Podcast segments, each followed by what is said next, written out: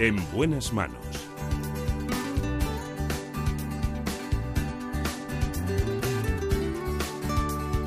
El programa de salud de Onda Cero. Dirige y presenta el doctor Bartolomé Beltrán.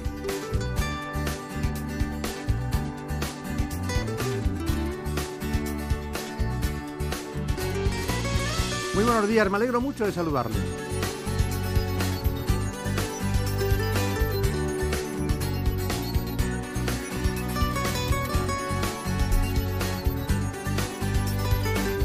Hoy vamos a hablar del tiroides. Sí, sí, de esa glándula que está situada en la parte anterior y superior de la tráquea. Segrega las hormonas tiroideas. Influyen en el metabolismo y en el crecimiento.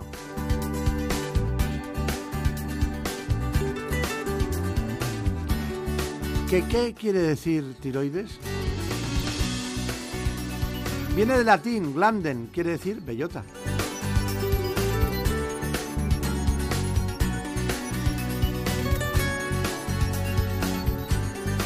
Hay muchos síntomas que nos pueden alertar sobre los problemas del tiroides. Pero hoy queremos hablar del cáncer de tiroides. En España se diagnostican cada año 3.000 nuevos casos.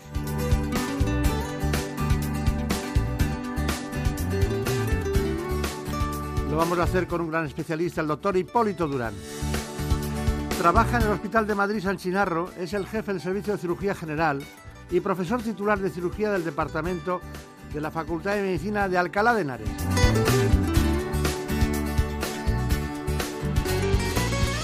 Así que mucha atención porque cuando hay un cambio inexplicable de peso o del pulso cardíaco o del estado de ánimo o pérdida de cabello alguna inflamación del cuero cabelludo o quizás algún que otro síntoma que nos pueda llevar a tener las uñas quebradizas o el pelo quebradizo o quizás eh, alteraciones y irregularidades menstruales en la mujer, podemos estar hablando de problemas del tiroides.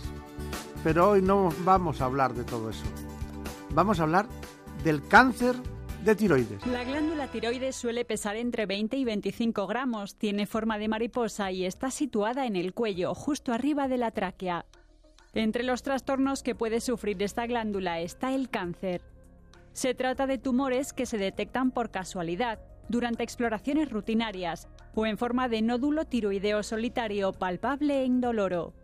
En España se diagnostican unos 3.000 casos al año, una incidencia que ha aumentado en la última década, según los expertos gracias a las mejoras y al uso más frecuente de los métodos diagnósticos. Y como en el resto de patologías tiroideas, las mujeres tienen tres veces más probabilidades de sufrir la enfermedad. La noticia positiva es que gracias al diagnóstico precoz y a los avances terapéuticos, las tasas de supervivencia en la actualidad rondan el 90%. El tipo más frecuente es el carcinoma papilar y representa aproximadamente 8 de cada 10 casos. Además es también el de mejor pronóstico. Bueno, pues está con nosotros el doctor Hipólito Durán. Bueno, alguien que lo oiga en la comunidad científica y sobre todo en el ámbito de la cirugía puede pensar, ¿cómo puede ser? Bueno, hay un Hipólito Durán sacristán y un Hipólito Durán Jiménez Rico que está con nosotros. El gran maestro y, bueno, un hijo del maestro. Y un hijo del maestro. ¿Qué tal todo? Bien, gracias a Dios, todo bien. Ahí seguimos luchando. Pues claro, mucho tiempo, ¿no? Porque veo por aquí, tengo muchos datos, aunque se han dado los básicos y fundamentales del tiroides, pero tengo datos aquí que ha estado en el Virgen de Reichaca en Murcia. ¿Qué hizo allí? Eh, antaño, durante el quinto año de residencia, nos permitían liberarnos de nuestro hospital donde hacíamos la residencia y allí fui a ver un grupo de cirujanos a empezar a involucrarme en la cirugía hepatobiliopancreática. Claro. Estuve medio año y, guardo excelentes recuerdos y, muy buenos amigos también. Está bien. Allí los ginecólogos recordamos al doctor Parrilla como uno de los grandes. Efectivamente, el, cirujano al que fui a visitar es su hermano, Pascual Parrilla. Mm. Sí, sí. Está bien. Luego estuvo en Belvich. Sí, en, igual un poco la, inicialmente la, la, cirugía que más me, motivaba y me, llamaba la atención era la cirugía hepatobiliopancrática y en esa línea también estuvimos durante casi medio año también en Belviche con, con Emilio Ramos, que es profesor titular de la Universidad en Barcelona, compartiendo también y, conservando excelentes amistades también. Y en Nueva York estuvo, bueno, antes estuvo en el Stony Brook Health Science Center, ¿no? Pero eso era mi época de estudiante. Entre quinto y sexto de medicina, aproveché el tiempo, creo yo, y me fui a, a un servicio de cirugía vascular, Fabio Girón, al cual ya hace tiempo que no vi, y en esa época preparé el Educational Commission for Foreign Medical Graduates, que es lo que se llama el Foreign, que es un examen que en su día me habría permitido hacer la residencia en los Estados Unidos. Que no tenía el Foreign no podía trabajar en Estados Unidos. Efectivamente, y pero al final, por circunstancias familiares, decidimos quedarnos en España. Pero sí, sí, aproveché el tiempo en esa época. Muchos, bueno, ahora estamos en un hospital universitario, concretamente porque tienes ese acuerdo con el CEU, Hospital de Madrid San Chinarro bueno, un gran equipo, grandes cirujanos, hoy nos toca tiroides. ¿Qué es para un cirujano como usted el tiroides?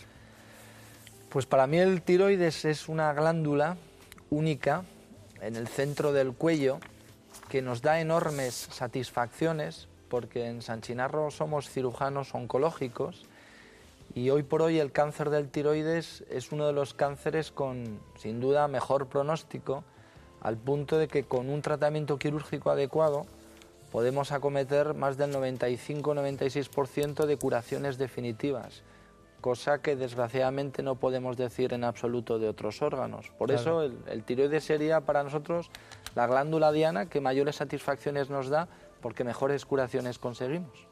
Está bien.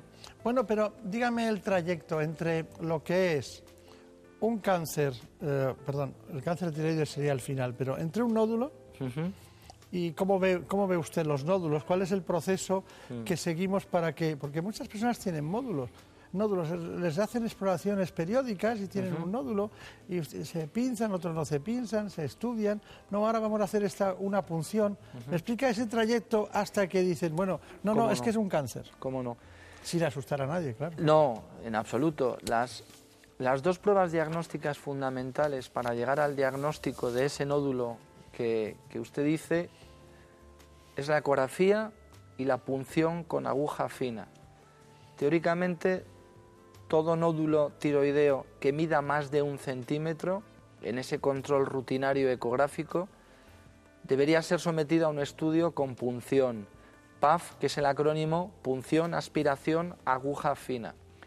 Y a partir de ahí empleamos universalmente los criterios de Bethesda, que es una clasificación numerada, numérica, en la que nos invita a pensar en la mayor o menor probabilidad de cáncer en ese nódulo, de tal suerte que un Bethesda 2 es un nódulo benigno, un Bethesda 3 es una prueba que hay que repetir por la causa que fuere, un Bethesda 4 es una posibilidad baja, pero ya real, de malignización de ese nódulo en torno al 30-35%, un Bethesda 5 una posibilidad muy alta y un Bethesda 6 un cáncer de tiroides.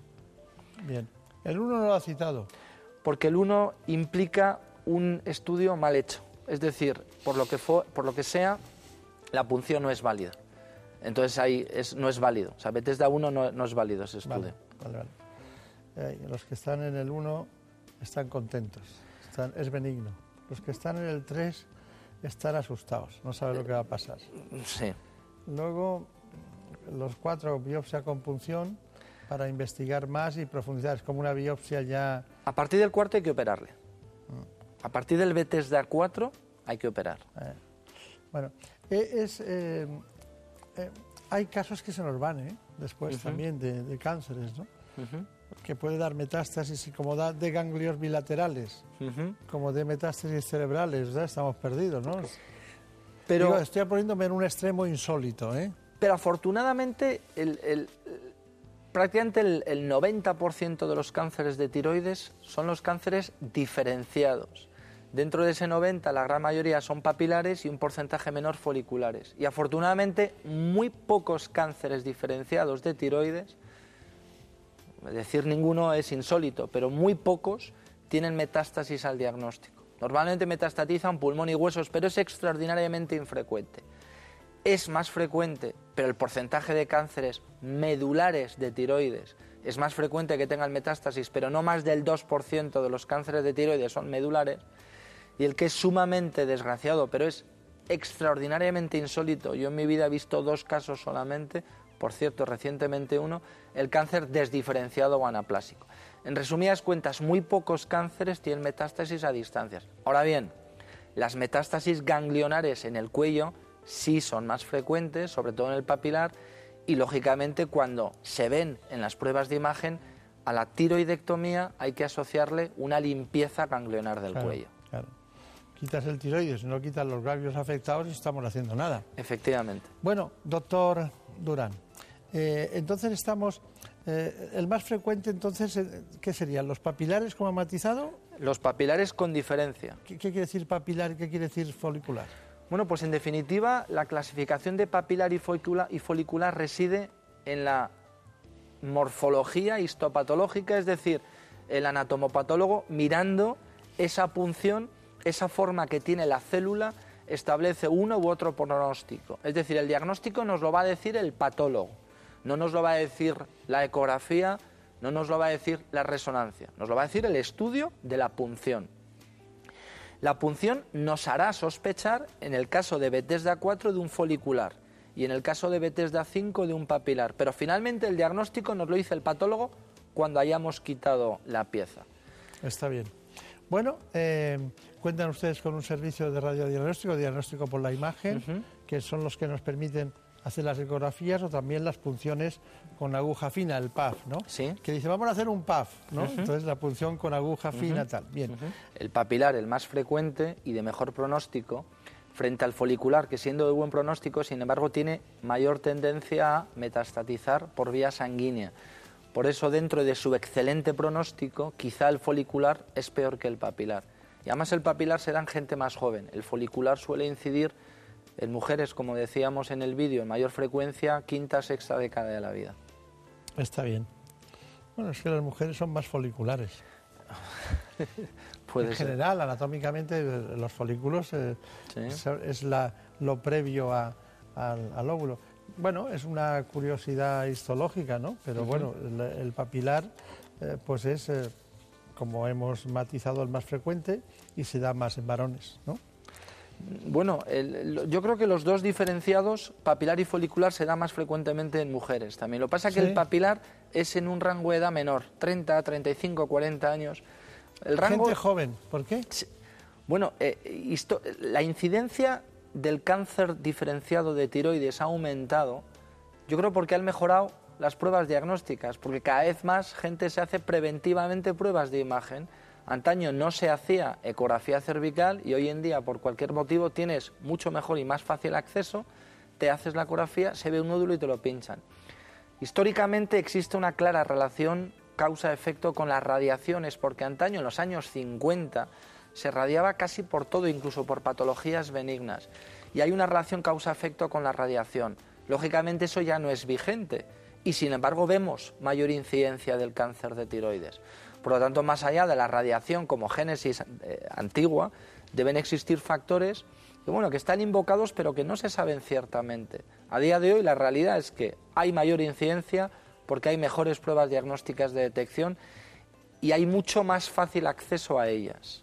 Está bien. Eh, vamos a ver, yo tengo preparado el, bolígrafo para ir anotando eh, el papel del cirujano en el tiroides, desde la patología benigna que es quirúrgica, hasta la patología maligna, cáncer, que también pueda ser quirúrgico. Así que usted me va diciendo. Pues en esencia, como bien dices, eh, la, patología tiroidea en manos del cirujano parte de, de, lo que es el bocio benigno, que no es otra cosa, el bocio es el, tamaño aumentado de la glándula tiroidea. Y entonces, eh, normalmente el paciente acude a la consulta de cirugía remitido desde el endocrinólogo, que durante un tiempo maneja médicamente el bocio multinodular o el bocio uninodular. Entonces, más allá de establecer la cirugía por un nódulo sospechoso, como antes decíamos, con un Bethesda 4, 5 o 6, en ocasiones el paciente o la paciente acude con una glándula tiroidea grande en tamaño que le puede generar dificultades en la respiración, dificultades en la deglución o incluso una cuestión estética. Por ello, las tres indicaciones príncipes para la cirugía de la glándula tiroidea benigna es gran tamaño que le puede dificultar la respiración, le puede dificultar la deglución, puede tener cierto componente estético desagradable para el paciente que no le guste o la cancerofobia. A pesar de tú incidir en esa enferma que su bocio no tiene un nódulo maligno porque ha sido B2, la paciente o el paciente se lo quiere quitar. Y esas yo creo que son las, las, grandes indicaciones para la cirugía del tiroides. Y luego, lógicamente, el cáncer de tiroides. Bueno, el cáncer de tiroides. Nosotros hemos estado en el hospital de Madrid, San Chinarro, concretamente con usted, ha ido Javier Saz, le encanta eso de entrar en quirófano, coger el ángulo preciso, en una intervención precisamente que eh, han realizado para conocer cómo es la cirugía del cáncer de tiroides. Bien, la tenemos aquí, pero antes de entrar en quirófano, ¿qué nos quiere contar? Bien, eh, tenemos un paciente con unas posibilidades altas de tener un, cáncer de tiroides y tú le propones una tiroidectomía total y dependiendo de las imágenes, si hay afectación de los ganglios cervicales, en el cuello los ganglios cervicales se dividen en compartimento central y compartimento lateral derecho o lateral izquierdo. Si las pruebas de imagen ya presumes que tienes una afectación ganglionar, has de incluir a la tiroidectomía el vaciamiento de los ganglios. Si las pruebas de imagen esos ganglios no están afectos, es discutible. Nosotros por defecto hacemos vaciamiento central en los nódulos mayores a 2 centímetros. En este caso hicimos una tiroidectomía con un vaciamiento central. Hay un nervio que todos los, bueno, su padre cuando daba clases, eh, o los grandes cirujanos, los grandes maestros decían, cuidado con el recurrente, ¿no? Es decir, para tener cuidado en medicina con un nervio, es que primero hay que ver dónde está, porque si no lo buscas, lo puedes romper o lo puedes cortar. Entonces, eh, ¿usted sigue pensando en el recurrente como los clásicos? Como todo en la vida, la participación multidisciplinar es esencial. Y entonces en este caso tenemos el concurso de los neurofisiólogos clínicos, la doctora de Abreu, que lo que hacen es monitorizan al enfermo con unos transductores que registran la actividad de los músculos inervados por el famoso nervio recurrente, que no son otros los músculos que movilizan las cuerdas vocales. Por ello, cualquier estructura tubular, dense ustedes cuenta que el recurrente puede tener una sección de diámetro de 5 o 4 milímetros. Y en un campo quirúrgico, si no estás habituado, puedes lesionarlo. Lesionarlo unilateralmente implica una afonía, en principio irreversible para el paciente. Por ello es esencial descubrirlo y no dañarlo. Y ahí la monitorización es clave. El nervio recurrente, por eso, que es el el, caballo de batalla de la cirugía tiroidea, se ha facilitado muchísimo en no lesionarlo gracias al concurso de los neurofisiólogos clínicos, que sin ellos no seríamos capaces de... Seríamos capaces, pero probablemente con mayor índice de lesiones al, nervio recurrente. o sea que, para que todo el mundo eh, se dé cuenta, si alguien lesiona el nervio recurrente, acabamos con afonía. Si es ginecólogo y quita una matriz y hace una histerectomía, el peligro es el, es, el uréter, ¿no? Efectivamente. Entonces hay una este por la porque están muy pegaditos a la zona y hay que aislarlos, ¿no? Y... Efectivamente, muy pegados y de muy pequeño tamaño. Efectivamente. Bueno, ¿y qué me dice de esas otras glandas? Porque hablamos del y las paratiroides. ¿Usted las ve? ¿Las intenta ver dónde están para no lesionarlas? Pues otra de las eh, complicaciones típicas, características, y en este caso incluso con mayor porcentaje, es lesionar las glándulas paratiroideas. Son cuatro glándulas, dos a cada lado, una superior y otra inferior, del tamaño de una lenteja y del color, color grasa parda de una lenteja, cuya lesión implicaría una hipocalcemia para ese paciente. Es cierto que la hemitiroidea... Una, bajada del, calcio en sangre. Perdón, una bajada de calcio en sangre. Y condenar al paciente a tomar calcio, suplementos de calcio diariamente. Es verdad que para dejarle irreversiblemente hipocalcémico, hay que lesionar las cuatro. Y eso se hace, como en el caso que veíamos, en una tiroidectomía total. Por eso hay que saber localizarlas e identificarlas y no lesionarlas. Claro, pues en eso estamos. Bueno, eh, tenemos un, estudio sobre el cáncer de tiroides y concretamente un informe de la Asociación Española de Cáncer de Tiroides. Según un estudio realizado por la Asociación Española de Cáncer de Tiroides, el 21% de la población está preocupada por padecer una disfunción tiroidea, algún tipo de nódulo, bocio o cáncer de tiroides. De esta investigación también se deduce el escaso conocimiento que se tiene sobre los efectos reales del tiroides, sobre la salud global y el bienestar. Y es que la mayoría lo asocia solo al peso o como mucho al ritmo vital.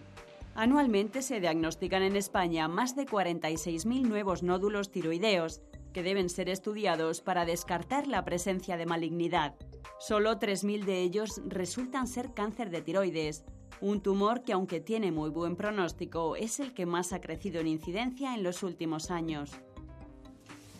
Bueno, pues eh, después de estos eh, últimos datos y todo lo que hemos hablado, yo me estaría aquí hasta, hasta la tarde, pero bueno, eh, ¿Cuál es su conclusión? Cáncer de tiroides, cirugía, hoy, aquí, ahora, Hospital San Madrid, doctor Durán, Jiménez Rico. Pues mi conclusión es que trabajo con un grupo de personas que es fundamental, que empieza con los radiólogos que saben perfectamente definir cuáles son los nódulos más sospechosos, con el patólogo que me interpreta adecuadamente el resultado de la citología, con los anestesistas que saben perfectamente calibrar el paciente para que en todo momento la cirugía discurra sin incidencias, el neurofisiólogo clínico, todo el personal de enfermería del quirófano, que es importantísimo para que todo discurra con normalidad, y finalmente, más allá de la cirugía, y es importante recordarlo, que es curativa en más del 95% de los casos, el concurso de los médicos nucleares, porque todo paciente operado con un cáncer de tiroides luego tendrá que ser sometido a un tratamiento con yodo radiactivo. En definitiva, un grupo multidisciplinar de personas, creo que no me dejo a nadie, que participamos del objetivo fundamental que es la vocación en beneficio del enfermo con cáncer. Bueno, pues eh, está bien, no se ha dejado a nadie, no se preocupe. Bueno, el celador y las, las enfermeras. Los celadores para colocar los enfermos es fundamental. Está bien. Bueno, pues ha sido un placer. Eh, sirva, permítamelo, este, este programa de homenaje a un maestro que tuvimos los dos, que es su padre, el, profesor Hipólito Durán Sacristán, y hoy la satisfacción de tenerle con nosotros. Pues yo se lo agradezco muchísimo porque si hay alguien a quien he admirado toda mi vida es a mi padre. Muchas gracias. Un placer. Nada más que decir. En buenas manos. El programa de salud de Onda Cero. La actualidad no para por eso los fines de semana también te acercamos todas las noticias, con rigor, serenidad y optimismo. La actualidad con Juan Diego Guerrero. Porque sabemos que durante los días de descanso también les gusta estar informados. Por eso les contamos lo que está pasando ahí fuera. Noticias fin de semana. Sábados y domingos a las 7 de la mañana y a las 2 de la tarde. Te mereces esta radio. Onda Cero, tu radio. En buenas manos el programa de salud de Onda Cero. Dirige y presenta el doctor Bartolomé Beltrán. I remember you. You're the one who made my dreams come true. A few kisses ago.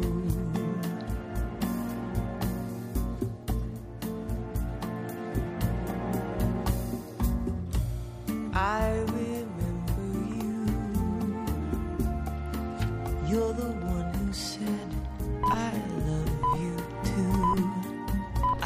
Corresponde este momento hablar con el doctor Ricardo Larrainzan, que es el jefe del Servicio de Cirugía Ortopédica y Traumatología del Hospital Universitario Infanta Leonor de Madrid.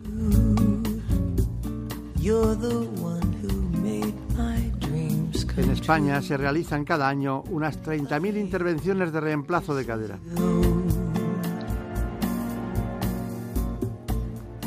Nos importa, por tanto, hoy conocer en profundidad las fracturas de cadera.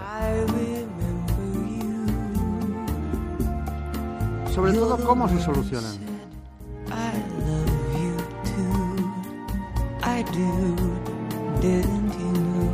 Para eso acudimos a la experiencia del doctor Ricardo Larrainzar y, por tanto, antes de cualquier otra cosa, les proponemos este informe. La fractura de cadera es un problema común en los servicios de traumatología de todo el mundo.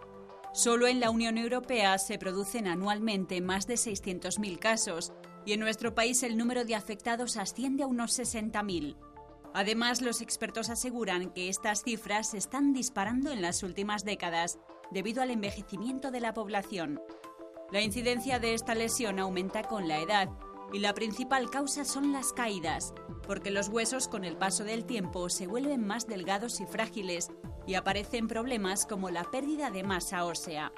Además de la fractura, la artrosis y la artritis son otras de las causas de un reemplazo de cadera. Ambas patologías producen un desgaste del cartílago articular que recubre la cabeza del fémur.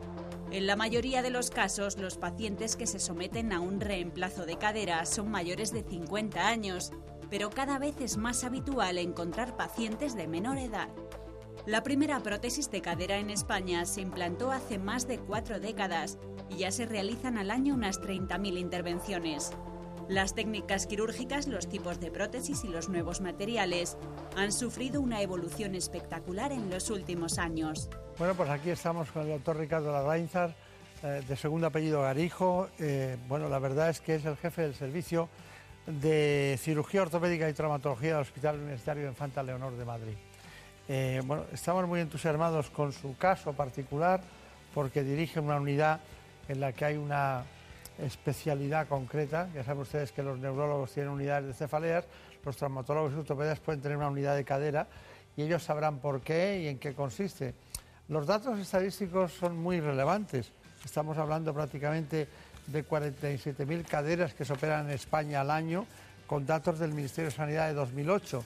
Por tanto, es una relación sustantiva y estadística suficiente como para tener en un hospital de Madrid de referencia este servicio que se dedica también monográficamente. Él es profesor asociado de la Universidad Complutense de Madrid y está con nosotros. ¿Qué tal? Pues la verdad que bien, encantado de estar aquí con vosotros. Eh, quería hacer una pequeña puntualización. Esos datos son de fractura de cadera. Sí, sí. de fractura de cadera, porque también se realizan reemplazos de cadera debido a un proceso degenerativo que también realizamos en, el hospital. Claro, claro, claro. Bueno, y dígame una cosa. dentro de la traumatología la ortopedia, la cadera, pues siempre hablamos de rodilla, en el deporte y tal. La cadera, en el conjunto general de la traumatología ortopedia, ¿qué significa? la cadera es una articulación de movimiento y de carga, sin lugar a dudas. Es lo que conecta nuestra parte central, la columna con las piernas. Es el nexo de unión entre las dos partes y eh, está sometida a distintos traumatismos, fundamentalmente asociados a la edad, como sería el tema de la fractura de cadera por encima de los 65 años, pero también en traumatismos de alta energía, como es un accidente de tráfico, un accidente de esquí, una caída deportiva. Entonces, sin lugar a dudas, es una articulación muy importante. Eh, desde el punto de vista eh, como coste sociosanitario, yo me quedé muy sorprendido en cierta ocasión, hace ya varios años, que salieron datos. Eh, y siempre parece, da la impresión de que, luego lo he visto aquí en datos que nos ha proporcionado usted, de que personas que se fracturan la cadera, mayores, dice, no, es que se ha caído, se ha fracturado la cadera. Y yo me quedé con el concepto de, no, no, eh, se ha fracturado la cadera y se ha caído, porque son osteoporóticos que... ¿Me puede explicar ese concepto? sí, sin lugar a dudas, mucha gente nos pregunta eso, ¿no? Pero ¿se ha caído, se ha roto antes? ¿Qué es lo que ha pasado? Fragilidad y caída van de la mano, sin lugar a dudas, pero eso hay que desmentirlo. El enfermo lo que sufre es una caída y debido a una situación de fragilidad se rompe, sin lugar a dudas. Los costes, como comentabas, pues son, son altos, sin lugar a dudas. En España se estima que son unos 10.000 euros de coste directo en la fractura de cadera, unos 6.000 euros en la fractura vertebral y unos 3.000 euros en la fractura de muñeca. Estos datos son bastante consistentes eh, a lo largo de todos los trabajos que se presentan y esos son, son costes directos, los que podemos cuantificar, hospitales, radiografías, sesiones de fisio. Si le añadiésemos los costes indirectos de cuidadores, horas de trabajo perdidas, familias que se encargan, seguramente se multiplicaría por dos o por tres. Pero de todas maneras hay una cuestión que también es llamativa, ¿no? No es que yo quiera asustar a nadie, ¿no? Pero cuando una persona de 70 años, 65, 70, 75 años tiene una fractura de cadera, yo siempre digo que es el anuncio de un, de un prólogo de a veces de una recta final, ¿no? Y los datos que he visto aquí, dice la mortalidad intrahospitalaria es del 5% por personas que tienen fractura de cadera, acumulada el primer año es del 30%. Y casi la mitad de los que sobreviven a la primera fractura de cadera no vuelve a caminar de forma autónoma y de forma precisa y necesita ayuda para desplazarse. Estos datos que, bueno, que gracias a usted los hemos podido conseguir, eh, van aumentando hasta el punto de que cuando una segunda vez que se fracturan ya los datos se disparan, ¿no? ¿Me puede matizar esa epidemiología de la fractura de cadera en relación con la mortalidad o sin lugar a dudas existe una tolerancia social dentro de las propias instituciones sanitarias, en, la propia sociedad.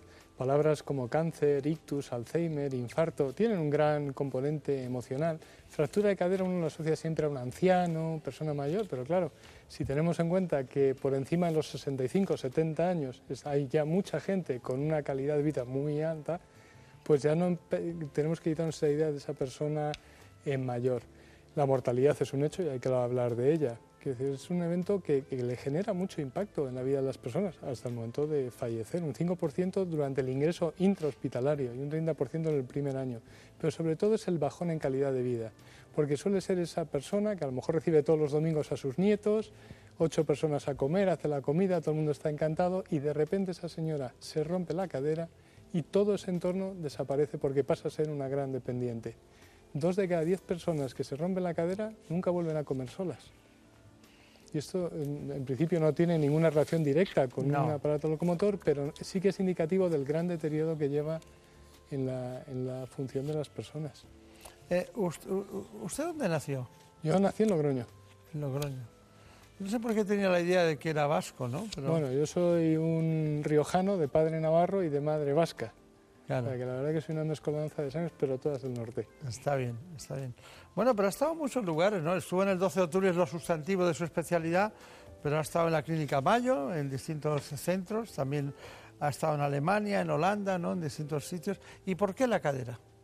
Bueno, mm, básicamente porque una cuestión de prevalencia es la fractura de cadera eh, es el me invento los números probablemente sea entre el 30 y el 40% de las intervenciones que se hacen en cualquier hospital del mundo eh. Eh, la población envejece una foto que hace 10 años era anecdótica bisabuela abuela madre e hija ahora empieza a no ser tan anecdótica entonces hemos ganado mucha esperanza de vida, el reto que tenemos ahora es dotarla de calidad de vida y envejecemos y por lo tanto somos más frágiles. La fractura de cadera se estima tener unos 32.000 billones de euros de coste en el año 2030 en toda la Unión Económica Europea, simplemente porque envejecemos y estamos expuestos a más riesgo. Sí, es muy sorprendente el gasto económico para la sostenibilidad del sistema, ¿no? Porque, no, no sé, da la impresión de que una fractura de cadera no, te va, no, no vas a morir por ella, ¿no? Cambio, cuando te dicen cáncer, sí, ¿no? Y a veces el cáncer se cronifica y la fractura de cadera te lleva. Es quizás por la edad, ¿no? Porque lo que hay, a mí me ha impresionado, y creo que es lo que deberíamos defender, no usted, porque usted va a defender lo que es el traumatólogo ortopeda para solucionar el problema, pero estamos hablando de muchos problemas de bajo. Estamos hablando de anemias, de osteoporosis, de problemas eh, psiquiátricos, de demencias de, falta de nutrición especializada. Claro, una persona que tiene todo eso y tiene una fractura de cadera, la fractura es la consecuencia final de lo anterior. O sea, lo que tiene que hacer el sistema público, que está muy bien que tenga usted su unidad y que viene aquí a defender la unidad multidisciplinar y que es lo que queremos que la gente conozca, pero llegan a usted porque lo demás se hace mal. Sin lugar a dudas, el aspecto preventivo es fundamental y es la, la base de todo el sistema. Lo comentabas antes, el tema de las caídas, eh, una anécdota que la gente tiene que saber es que muchas de las fracturas de cadera se reciben en los hospitales de noche. ¿Cuál es la explicación que se le da a esto? Es simplemente que son cónyuges mayores que se levantan al servicio y por no despertar a su marido van a, van oscuras y simplemente se caen porque tienen un déficit visual. Eh, lo primero que hacen los médicos, los geriatras, los internistas o los médicos responsables es ajustar la medicación. Muchos toman exceso de medicación hipnóticos para el sueño, problemas visuales, interacciones entre medicamentosos, problemas de nutrición, sin lugar a dudas, todo está relacionado. ¿Y por qué, por qué tenemos que hablar de antiagregantes y anticoagulantes en, este, en los factores, igual que la desnutrición, la anemia? ¿Por qué, ¿Cómo influyen? Hombre, eh, mucha de la población está, está en tratamiento con antiagregantes y anticoagulantes que tienen unos beneficios indudables, especialmente la gente que ha tenido problemas isquémicos relacionados, pero esto condiciona también que a veces haya que retrasar la cirugía porque la sangre está más líquida, está más coagulada y en esas condiciones no se puede realizar una intervención con seguridad. Existe más o menos un consenso entre los tres y los cinco días de periodo de lavado en, los antiagregantes. Se puede utilizar otras técnicas anestesias como la anestesia general, pero eso es más, existe más controversia sobre si es bueno o malo para el anciano. Entonces, sin duda, es un factor que nos influye a la hora de tomar decisiones. Nosotros apostamos dentro del equipo que hay que realizar la cirugía lo más precoz posible, pero en las mejores condiciones de seguridad. Y si hay que esperar esos cinco días, pues los esperamos. Claro, claro. Bueno, eh, aquí mm, dice, bueno, es que es muy joven el doctor Ricardo, muy joven. Bueno, ser muy joven, no ser tan joven, o sea, se, tiene una carrera de medicina, se hace una especialidad, se llevan un año, la edad no importa, sino cómo uno se empeña en una disciplina. Eh, enseguida vamos a pasar a las noticias que damos aquí, eh, atemporales en relación con la actualidad, pero cuénteme, ¿por qué una unidad, por qué se produce una unidad como la suya, sea sincero, en, Madrid y no, y no hay en, muchísimos hospitales españoles para captar ese tipo de pacientes. ¿Es un entusiasmo personal? ¿Es una actitud de decir, lo he visto claro? Hombre, es, es, una, es un entusiasmo personal, eso está claro, necesita liderazgo. Hay muchos sitios en España donde hay unidades multidisciplinarias, pero el Hospital Infanta Honor tuvo la suerte y la oportunidad de empezar de cero. Es un hospital que abrió la Comunidad de Madrid junto con otros. Pues aquí cerca de vuestros estudios tenéis otro magnífico y se dieron la coincidencia de que el jefe de servicio de traumatología, los geriatras, rehabilitación, el jefe de anestesia, el equipo directivo, los gerentes, todos veíamos claramente la necesidad de organizar bien esos enfermos que van a venir. En España se produce una fractura de cadera cada 20 minutos. En lo que llevamos en este programa, ya alguien se habrá fracturado la cadera. No sabemos en qué hospital estará. Con lo cual, no podemos negar una realidad que va a venir. Lo que tenemos que hacer es prepararnos para tratarla lo mejor posible. ¿Dónde está situado el Hospital Infantil? Nosotros estamos en Vallecas, en el barrio de Vallecas, muy cerquita del metro de cercanías, y es la imagen especular de Faunia. Es una, eh, la gente piensa el Hospital de Vallecas como algo pequeño, pero son 300.000 habitantes, que es tiene una suerte que, que la vamos a contar ahora. Aparte que no se preocupe de lo que hablemos hoy, que ya vendrá otro día y seguiremos hablando de este tema. Usted tiene la suerte que el gerente de su hospital es el director general de hospitales de la Comunidad de Madrid en este momento. El ex gerente, el ex gerente fue el pionero, el doctor César Pascual, es una persona que apoyó muy, desde el principio por el, tema de la fractura de cadera y efectivamente es conocedor. Es un sabio. Es, un sabio, sin lugar a dudas yo he aprendido de este mucho tipo de, lo que es la economía de la salud. Sí, sin lugar a dudas yo he aprendido mucho de él. Fue el director de Valdecilla después y luego ha vuelto como director general de hospitales de la Comunidad de Madrid. Así que le mandamos un saludo especial porque es una persona de las que tiene consistencia en saber valorar la relación entre la medicina que se ejerce y el coste de la misma. ¿no? O sea que también tuvo suerte en eso. Sí, no, desde luego soy una persona con suerte. Sí, sí. Bueno, yo tengo una gran devoción por la rodilla y por la cadera.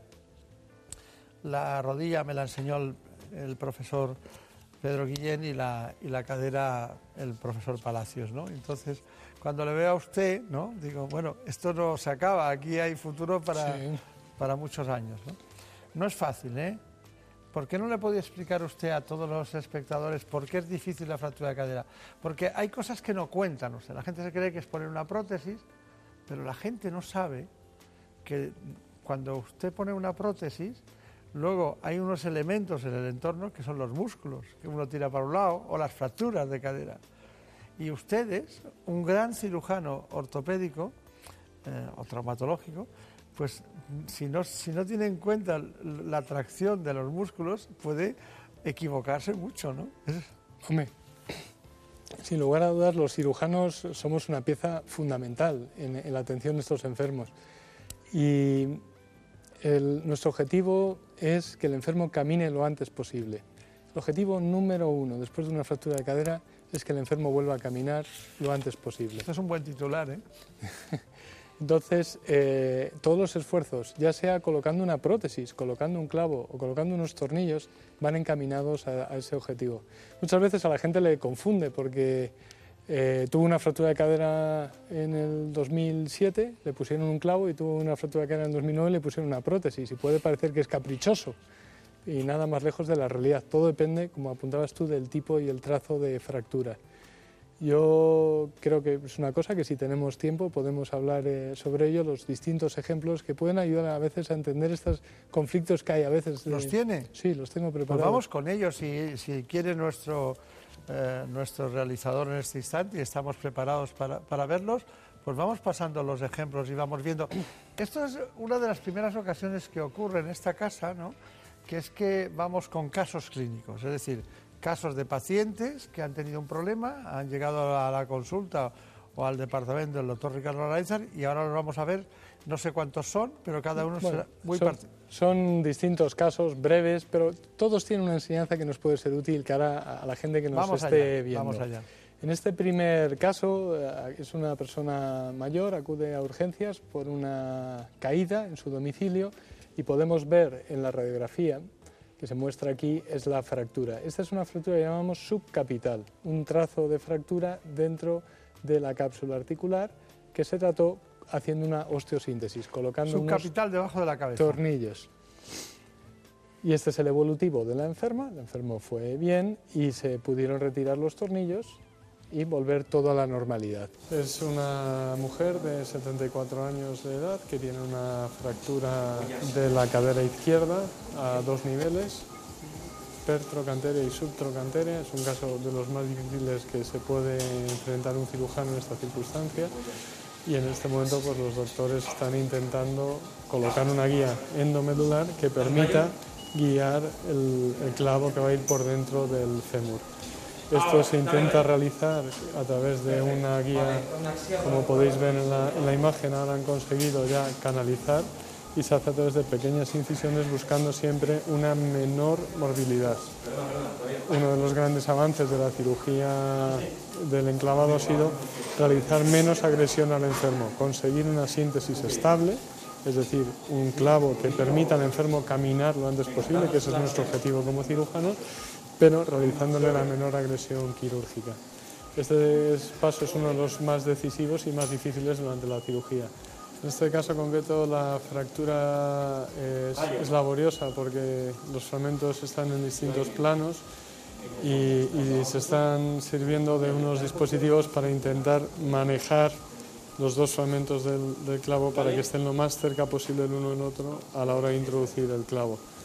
Entonces, esta es una cosa que se hace habitualmente y, genera, y genera dificultad.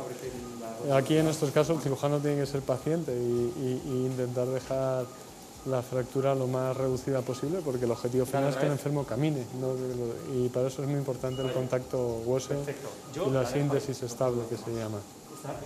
El clavo ya está colocado dentro del, del fémur con unos tornillos puestos en la cabeza y ahora para darle la estabilidad final lo que se está haciendo es con apoyo del radioscopio bloquear ese, clavo con un tornillo de tal forma que la pierna no pueda rotar en torno al clavo. Técnicamente es también una parte que es, es difícil porque requiere que el cirujano tenga una buena orientación espacial y, y que la pierna y el radio esté bien colocado. Suele ser la última fase de la cirugía para acabar de darle estabilidad a todo el montante que se ha conseguido. Nosotros no estamos en contra en absoluto del sistema privado, que es un apoyo al público. Esto es puro público. Y hay dos elementos, por una parte el entusiasmo del especialista y por otra parte su propia vocación.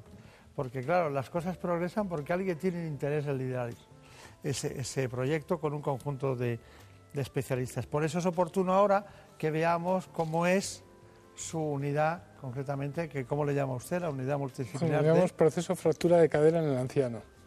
Allí vamos. Cirujanos, anestesistas, traumatólogos, rehabilitadores, enfermeras especializadas, geriatras. Esta es la unidad de traumatología del Hospital Infanta Leonor, que cuenta con 12 profesionales por cuyas manos pasan todos y cada uno de los casos que llegan desde urgencias. Todos tenemos un objetivo común, que es que el paciente recupere su situación funcional y a eso dirigimos nuestro trabajo. Por eso intentamos que el paciente se opere en las primeras 48 horas, porque eso ha demostrado mejorar la recuperación funcional. Por eso intentamos que el paciente esté las menos horas posibles en urgencias. Por eso levantamos al paciente desde las, en las primeras 24 horas. Por eso la trabajadora social interviene haciendo una valoración del paciente desde el principio para preparar las necesidades que va a tener al alta. Es decir, todos tenemos un objetivo común y es que el paciente se recupere lo mejor y lo antes posible y que recupere su capacidad de caminar. El médico rehabilitador valora al paciente, el fisioterapeuta y el terapeuta ocupacional hacen su labor en cuanto a la recuperación de la marcha y de instruir al paciente en cómo hacer sus actividades básicas de la vida diaria con normalidad respecto a como las hacía previamente o mejorándole en lo, en lo, posible. El paciente de fractura de cadera es el paciente más frágil que podemos tener en la unidad, por edad y, y en sí porque la fractura de cadera en un paciente de edades avanzadas es un horror en su día a día con lo cual la atención multidisciplinar es muy beneficiosa para estos pacientes porque todos eh, tenemos la visión global del paciente a nivel social, atendemos una población muy anciana con muchos problemas sociales y luego a nivel clínico y muchas cosas que enfermería que, es, que somos las que estamos continuamente con el paciente, pues detectamos y vemos y en ese momento lo decimos. Nosotros nos ocupamos de la parte mecánica, de se apoya, lo que he explicado, la rehabilitación, las normas, pero todo el tratamiento de los pacientes, el seguimiento de una patología, son pacientes con mucha patología, pues es que es imprescindible. La verdad es que nos ha cambiado todo. Todo ello para que esto, volver a andar tras un traumatismo, sea de nuevo posible. Nos metemos en los departamentos y vamos, lo sacamos todo. ¿Eh? Sí, la verdad que yo me siento especialmente orgulloso del, hospital donde trabajo, del sistema público de salud que, mencionabas antes y del trabajo diario de, tanta gente. Quiero destacaros que el día que vinisteis a grabar no había nada preparado, quiero decir, de mm. hecho se enfadaron conmigo mucha gente porque no había venido bien arreglada. Realmente el reportaje refleja la realidad del día a día. Quizás ha faltado la parte del, anestesista, que también es una pieza importante, que es importante el anestesista en esta relación eh, del, enfermo eh, y, seguramente por tiempo no se ha podido sacar en, el reportaje. Habrá anestesistas de los ancianos, seguro. Sí, yo le compro, yo se lo compro, porque yo también me gusta mucho eso, pero también le quiero que usted me compre otra cosa. La sociedad les oculta y ellos tampoco les importa mucho no estar porque el anestesista tiene una labor profunda, eh, siempre detrás de la normalidad. Los grandes anestesistas han ayudado a muchos cirujanos a ser grandes cirujanos. sin lugar a dudas. Quien cuida al enfermo mientras el cirujano está haciendo es el anestesista. es su mejor aliado en quirófano. Y no solo eso, ellos saben dónde hay un buen cirujano y dónde no lo hay. Porque cuando llega uno nuevo y joven, dicen, este llegará, porque han visto a muchos. Así que homenaje al anestesista, pero ellos muchas veces actúan siempre detrás de la bambalina, ¿no? Y eso hace que el protagonismo sea siempre el liderazgo, sea del, cirujano, ¿no?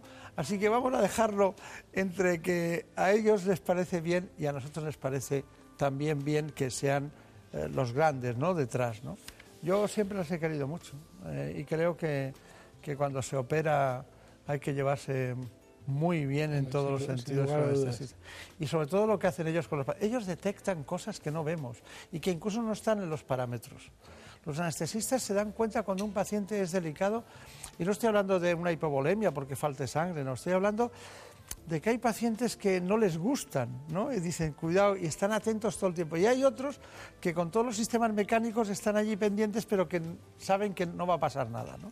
La relación entre cirujanos y anestesistas es fundamental. En nuestro hospital tenemos una muy buena relación, especialmente en, traumatología, y sin lugar a dudas es un equipo que tiene que funcionar bidireccionalmente. El cirujano cree en el anestesista y el anestesista confía en su cirujano.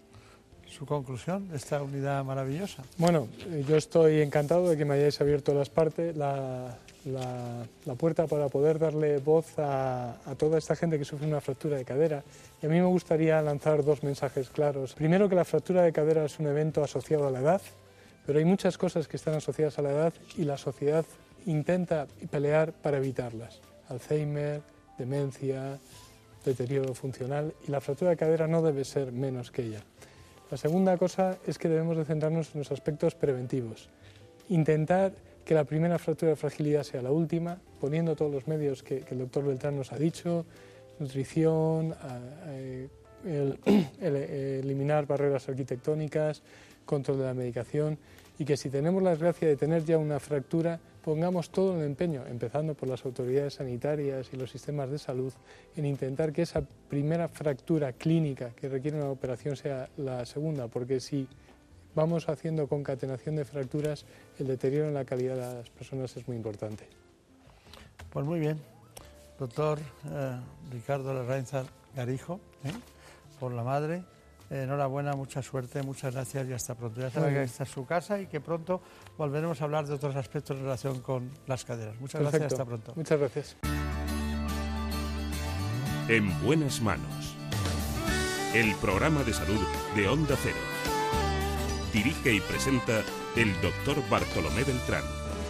Y cuando vuelva y a Sevilla en primavera, volveré a mis 20 años recorriendo sus callejas y volveré al olor de los naranjos y a vivir un jueves santo y una mañana de feria. Ha llegado el momento de que ustedes conozcan las noticias que se han producido en España y en el mundo. Les dejo con nuestros compañeros de los servicios informativos y volveremos después. Seguiremos hablando, como siempre, Y cuando vuelva y a Sevilla en primavera, volveré a mis 20 años recorriendo sus callejas y volveré al olor de los naranjos y a vivir un jueves santo y una mañana de feria. Me embriagaré de jazmines y azares y de cinco de morales manzanilla sanluqueña. Me enamoraré de una niña de Triana y renacerá en mi alma la alegría cuando vuelva.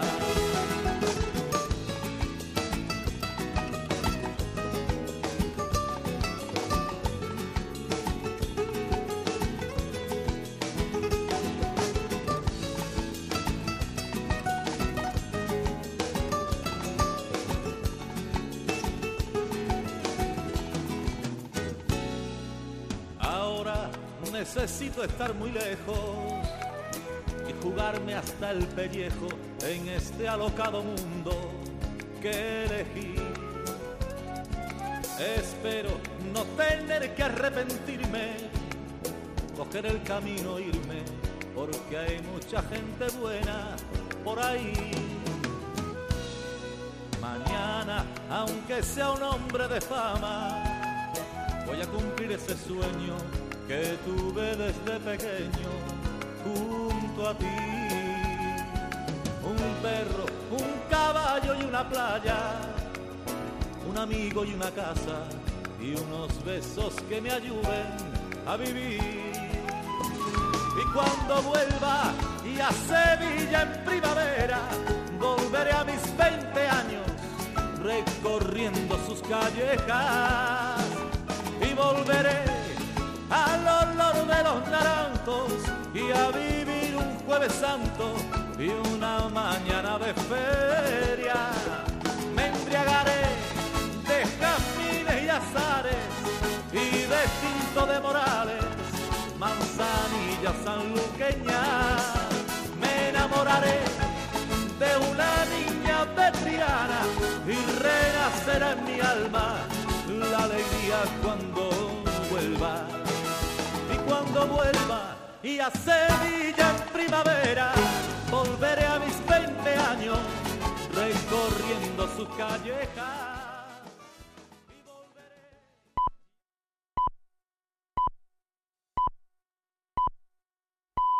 Son las 5 de la mañana, las 4 en la comunidad canaria.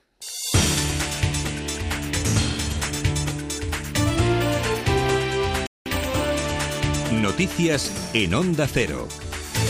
Buenos días. El Gobierno toma el control de la Generalitat y será la vicepresidenta Said de Santa María quien asuma las funciones de Carles Puigdemont y de Oriol Junqueras. Además, el Ministerio del Interior ha nombrado al comisario Ferran López como nuevo jefe de los Mossos de Escuadra, en sustitución de Trapero. El comisario ha pedido a los 17.000 agentes que sigan trabajando con la misma profesionalidad y lealtad. El Gobierno desea que los próximos días transcurran con normalidad, tal y como ha dicho el ministro Íñigo de la Serna. El Gobierno lo que pretende es eh, actuar con responsabilidad. Creo que las primeras decisiones así lo están demostrando eh, y pretende actuar con normalidad. Nosotros vamos a eh, garantizar la prestación de los servicios públicos y confiamos en que esa minoría de radicales extremistas no pretendan precisamente evitar eso. Sería impensable que lo que pretendan es generar aún más daño a la sociedad catalana y a los catalanes. Una de las primeras decisiones que se han tomado por parte de los Mossos de Escuadra ha sido la retirada de la escolta a los consejeros cesados. Puigdemont, aunque ha sido cesado, mantiene el servicio de protección como todos los expresidentes. El expresidente se enroca, no acata el cese y utiliza la televisión pública para reivindicar su cargo. En un mensaje grabado hacía un llamamiento a los catalanes para mantener el pulso independentista. El mensaje que quisiera dirigiros es que tengamos paciencia, perseverancia y perspectiva. Por eso tenemos claro que la mejor manera para defender las conquistas alcanzadas hasta hoy es la oposición democrática a la aplicación del artículo 155, que es la consumación de una agresión premeditada a la voluntad de los catalanes que de manera muy mayoritaria y a lo largo de muchos años nos hemos sentido nación de Europa. El Gobierno ha ignorado totalmente este mensaje de Puigdemont. Moncloa deja en manos de los tribunales las posibles acciones contra el expresidente y recuerda que si Puigdemont se empeña en volver al Palacio de la Generalitat puede incurrir en un delito de usurpación de funciones, un delito castigado con tres años de cárcel. El delegado del Gobierno, Henri Milló, espera que se cumpla la legalidad. Yo quiero pensar que no habrá desobediencia. Si la hubiera, el propio Estado tiene los recursos para poder exigir que se cumpla la legalidad vigente. Yo hago un llamamiento a la serenidad y a la prudencia y a respetar el marco legal democrático vigente. Y a respetar el marco legal democrático vigente a l'Estat, el Partido Socialista y Ciudadanos ya están pensando en la cita electoral del 21 de diciembre. Pedro Sánchez piensa que las urnas pueden premiar a los partidos que han trabajado por conseguir un acuerdo y por evitar el choque de trenes. El PSOE, según Sánchez, es el partido que más ha hecho por tender puentes. En estos días de incertidumbres, de amenazas, de desgarros, nunca he dudado, nunca ha dudado la Ejecutiva Federal ni un instante acerca del lugar que tenía que ocupar el Partido Socialista Obrero Español. Nuestro partido, compañeros y compañeras, es mucho más que unas siglas. Es historia de España. La crisis política en Cataluña ha abierto una nueva crisis interna en Podemos, en el partido de Pablo Iglesias. Su hombre en Cataluña, Álvaro Dante, piensa que no deben participar en los comicios y Carolina Vescansa, en su día mano derecha de Iglesias, critica la posición que Podemos ha mantenido. No hemos eh, contado con el acento lo suficientemente intenso cuál es nuestro proyecto político para España. Hemos eh, transmitido un relato en el cual hablábamos mucho de la crisis política catalana, pero muy poco de la crisis territorial española. Este domingo se van a disputar cuatro partidos, el Getafe Real Sociedad a las 12 del mediodía, a las 4 de la tarde el Girona Real Madrid, a las 6 el Eibar Levante y a las 9 menos cuarto el Málaga Celta. Y en motociclismo, Gran Premio de Malasia, Dani Pedrosa saldrá desde la pole, Dovicioso desde la tercera posición, mientras que Márquez saldrá desde la séptima. La carrera de hoy será una oportunidad para que Márquez se pueda proclamar campeón del mundo si queda entre los primeros y Pedrosa está dispuesto a echarle una mano. ¿La mejor forma de ayudar a Márquez ganando la carrera? Eso no lo sé, pero seguro que es una buena forma de ayudarme a mí, eh, que es, es, muy importante. Las dos últimas carreras han sido muy difíciles y si podemos eh, tener buenas sensaciones mañana, pues eh, sobre todo hay que concentrarse para, para hacer una buena carrera. Más noticias en Onda Cero cuando sean las 6 de la mañana, las 5 en la Comunidad Canaria y toda la información la actualizamos en nuestra página web ondacero.es. Síguenos por internet en ondacero.es.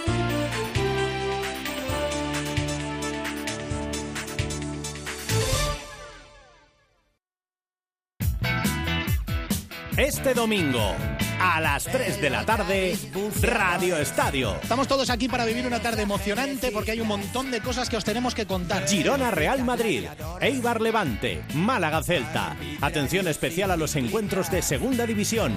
Además, Gran Premio de Malasia de motociclismo y Gran Premio de México de Fórmula 1. Este domingo a las 3 de la tarde, Radio Estadio. Héctor Fernández, Javier Ruiz Taboada y las mejores voces del deporte. Te mereces esta radio. Onda Cero, tu radio.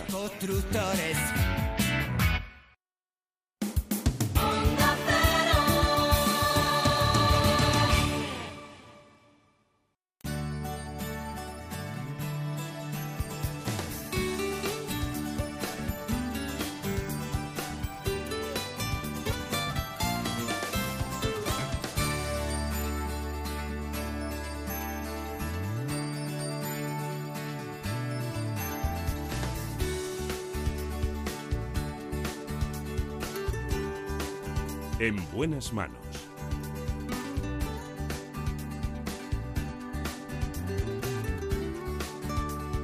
El programa de salud de Onda Cero.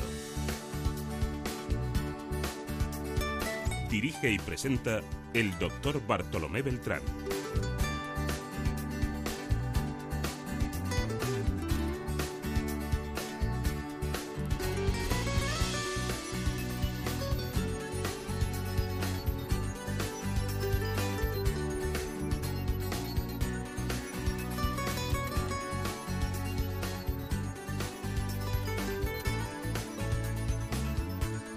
Aquí estamos de nuevo. Seguimos adelante, ya saben que en este programa vamos transitando por las distintas especialidades médicas. Nos vamos ahora a la dermatología. Lo hacemos con el profesor titular de dermatología de la Facultad de Medicina de Granada. Es el doctor Agustín Buendía.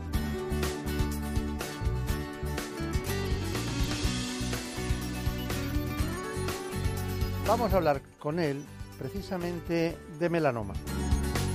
Sí, sí, me refiero al cáncer de piel. Cada año se diagnostican en España unos 4.000 nuevos casos de melanoma y por tanto tenemos que estar atenta a esta patología, que es un cáncer que se puede prevenir. Mientras establecemos conexión con el doctor Agustín Buendía, les preparo a todos ustedes este informe. Además de fotoenvejecimiento, la exposición al sol provoca inmunosupresión, que puede derivar en infecciones, sensibilidad solar y en trastornos más graves como el cáncer. Entre los distintos tipos de tumores cutáneos está el melanoma, que aunque es de los menos frecuentes, sí es el más peligroso. Y en fases tardías responde mal al tratamiento. En el mundo se diagnostican al año unos 200.000 nuevos casos de melanoma. En España la tasa de mortalidad se ha estabilizado, pero el número de nuevos casos de cáncer de piel sigue aumentando y la cifra ya alcanza los 4.000 casos. La noticia positiva es que el 90% se cura si se detecta a tiempo. Por ello, los expertos insisten en que la prevención y el diagnóstico precoz resultan fundamentales. Pese a las campañas regulares, todavía falta mucha concienciación entre la población sobre los riesgos de una exposición imprudente a los rayos ultravioleta. Bueno, pues aquí está con nosotros el doctor Agustín Buendía, que ha venido de Granada. Él es profesor titular de dermatología en la Universidad de Granada, una de las grandes universidades, con una buena especialidad, con una herencia eh, del conocimiento en ese ámbito muy importante y el responsable de la campaña concretamente nacional de neuromelanoma, es usted el responsable. Nació en Ibros, en la provincia de Jaén, ¿no? ¿Es así? Sí, sí, efectivamente, está muy informado. Sí, y, y, muchas cosas más, ¿no? Ha pasado mucho tiempo y, y le he conocido en varias ocasiones con distintas reuniones científicas, con dermatitis atópica, con alergias, con urticarias, ¿no? Distintas eh, reuniones. Y hoy nos toca hablar del neuromelanoma, pero antes del cáncer de piel, ¿no? Y ahí tenemos muchos datos que me gustaría saber. ¿Aumenta realmente el cáncer de piel? Bueno, en primer lugar, muchas gracias, doctor Beltrán, por invitarme a, a su programa. El cáncer de piel aumenta considerablemente, considerablemente tanto que se llega a considerar una auténtica epidemia en los últimos años. Se ha declarado como una epidemia. Fíjese que en España las tasas en los últimos 30 años, en un artículo reciente que va a salir, pues eh, ya, está, ya está aceptado y va a salir recientemente, ponemos de manifiesto que las tasas se han duplicado, en algunos casos se han triplicado. Y el problema es que si sigue esta tendencia se espera que en las próximas décadas se dupliquen las tasas de incidencia. O sea que ha aumentado muchísimo. Desde los años 60, el IAR, la Agencia Internacional de Investigación para el Cáncer, eh, eh, dice que ha aumentado entre un 3 y un 7%. Increíble. Bueno, pero de todas maneras, eh, ¿por qué pasa eso y la, y la gente, el ciudadano de a pie, no tiene conciencia de que eso sea así? Usted podría decir, estamos aquí para eso, para que se enteren. Usted es el responsable de las campañas de comunicación, de, concretamente de la Academia de Dermatología y venerología, pero claro, eh, ¿por qué no tenemos esa conciencia? ¿Qué ocurre? ¿Qué pasa? Bueno, eh, hay una serie de, factores que influyen en este aumento considerable en la incidencia. Indudablemente el aumento de la esperanza de vida pues hace que vivamos más tiempo, el cáncer de piel aparece especialmente a partir de los 50 años, con lo cual hay más posibilidad de que aparezca. En algunas zonas geográficas ha habido una disminución de la capa de ozono y la disminución de la capa de ozono pues permite el paso de radiación ultravioleta que es la causante del cáncer de piel. Pero el punto que a mí más me interesa y me gustaría transmitir son los estilos de vida. Los estilos de vida que llevamos especialmente desde los años 60, desde los años 50. Estilos de vida al sol, la moda del bronceado y la exposición inadecuada a la radiación ultravioleta. Radiación ultravioleta tanto de fuentes naturales como es el sol, como de fuentes artificiales como son las cabinas de rayo UVA. Este es el principal factor de riesgo para el desarrollo de cáncer de piel y además el único modificable. Claro, es modificable porque lo podemos evitar. Porque lo podemos. Depende de nosotros mismos, ¿no? Eso lo dicen en el fútbol, ¿no? Ahora depende ya, de nosotros mismos. ya depende de, dicen del Barcelona, ya depende del mismo el, seguir el primero no, ¿no? Hay otros factores de riesgo que no son modificables. Claro, hay otros que no. La genética, por ejemplo. La genética, otras alteraciones. fototipo y demás. Tengo aquí un despacho de la, de, la Fundación Piel Sana, que es de la, de la Academia Española, Española de Dermatología. Y dice, ofrece su apoyo a Dinamarca, que pide auxilio frente al cáncer de piel. ¿Me lo puede contar eso? Eso es muy, es muy interesante. Probablemente lo que tengáis es una nota de prensa que sacamos desde, desde nuestra fundación, la Fundación Piel Sana de la Academia Española de Dermatología. Sí, es una nota de prensa que la, realicé, realizamos junto con otros compañeros. Vamos a ver, eso responde a un spot, a un vídeo muy simpático, eh, muy bien hecho, que eh, la Sociedad de Oncología Danesa nos piden ayuda para que eh, ayudemos a los daneses que veranean en España a tomar el sol con precaución. Pero eso eh, no es una, propuesta así porque sí, eso responde a una serie de estudios epidemiológicos que se han hecho en Dinamarca, donde pone de manifiesto que el destino fundamental de los daneses para veranear son Francia, Italia, Grecia, España y, Tailandia. Pero se hizo un estudio que a la vuelta del verano eh, eh, se investigaba la incidencia de quemadura solar que habían tenido estos veraneantes. Y un porcentaje altísimo se habían quemado.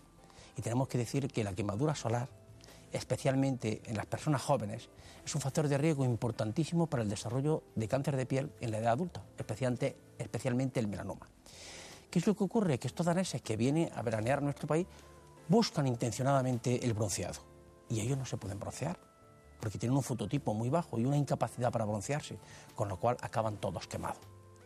Y el vídeo es muy simpático, es muy, muy interesante y nosotros pensamos eh, reforzar nuestros mensajes y estrategias, principalmente con el ejemplo. Pero además, desde nuestra fundación reforzaremos los mensajes. Es que me hace mucha gracia porque dice, la, Danish Cancer Society eh, ha pedido ayuda y entonces ayuda a un danés, ¿no? Ayuda a un danés. Nunca pensé que acabaríamos en eso. Sabíamos y conocíamos eh, incluso el acné, el acné Mallorca que se dan los suecos, el acné los suecos que tradicionalmente venían, por ahí vienen más ingleses y alemanes, pero a Mallorca a tomar el sol. tomar el sol pero no conocíamos esto. Entonces nosotros hemos preparado, como usted prácticamente ha, supuesto y ha adelantado, hemos preparado ese tema. Vamos a conocer mejor esa información, una información que nos lleva precisamente al territorio de esta ayuda y de esta información que es la prevención del cáncer y el campaña ayuda a un danés.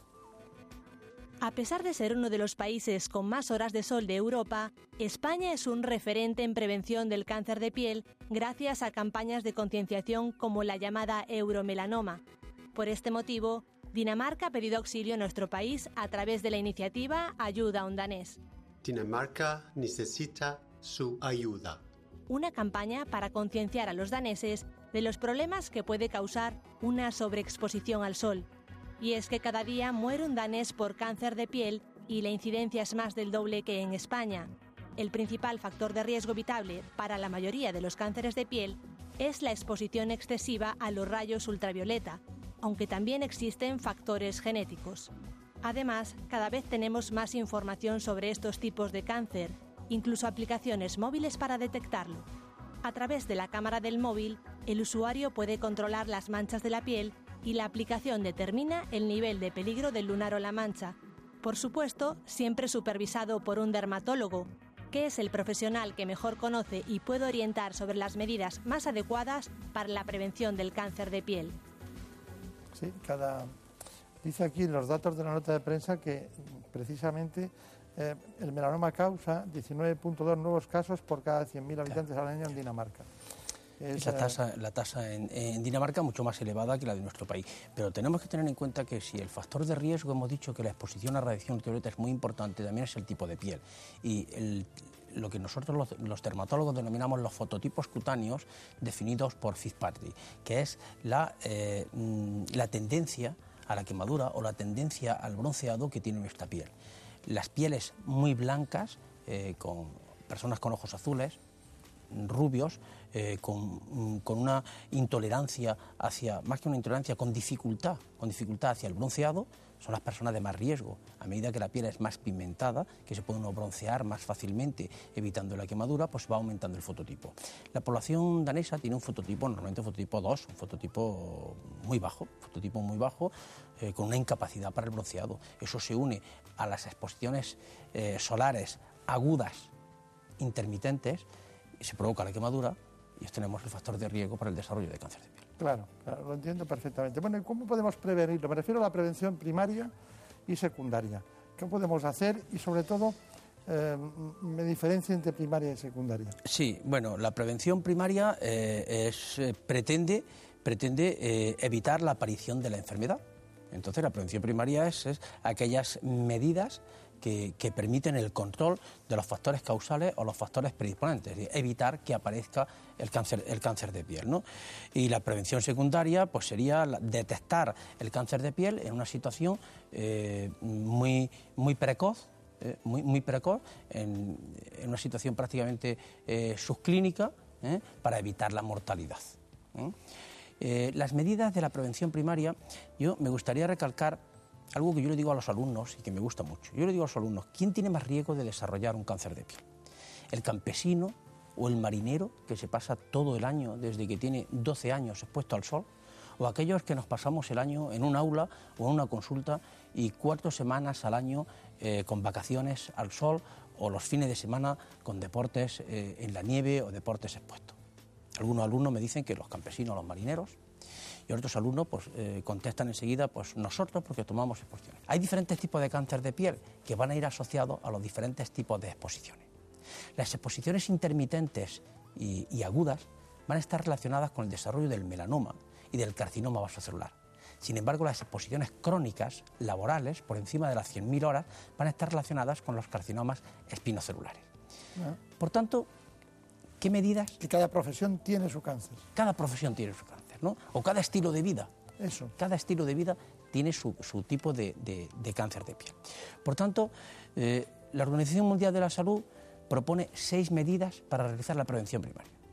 La primera, respetar el horario de exposición solar.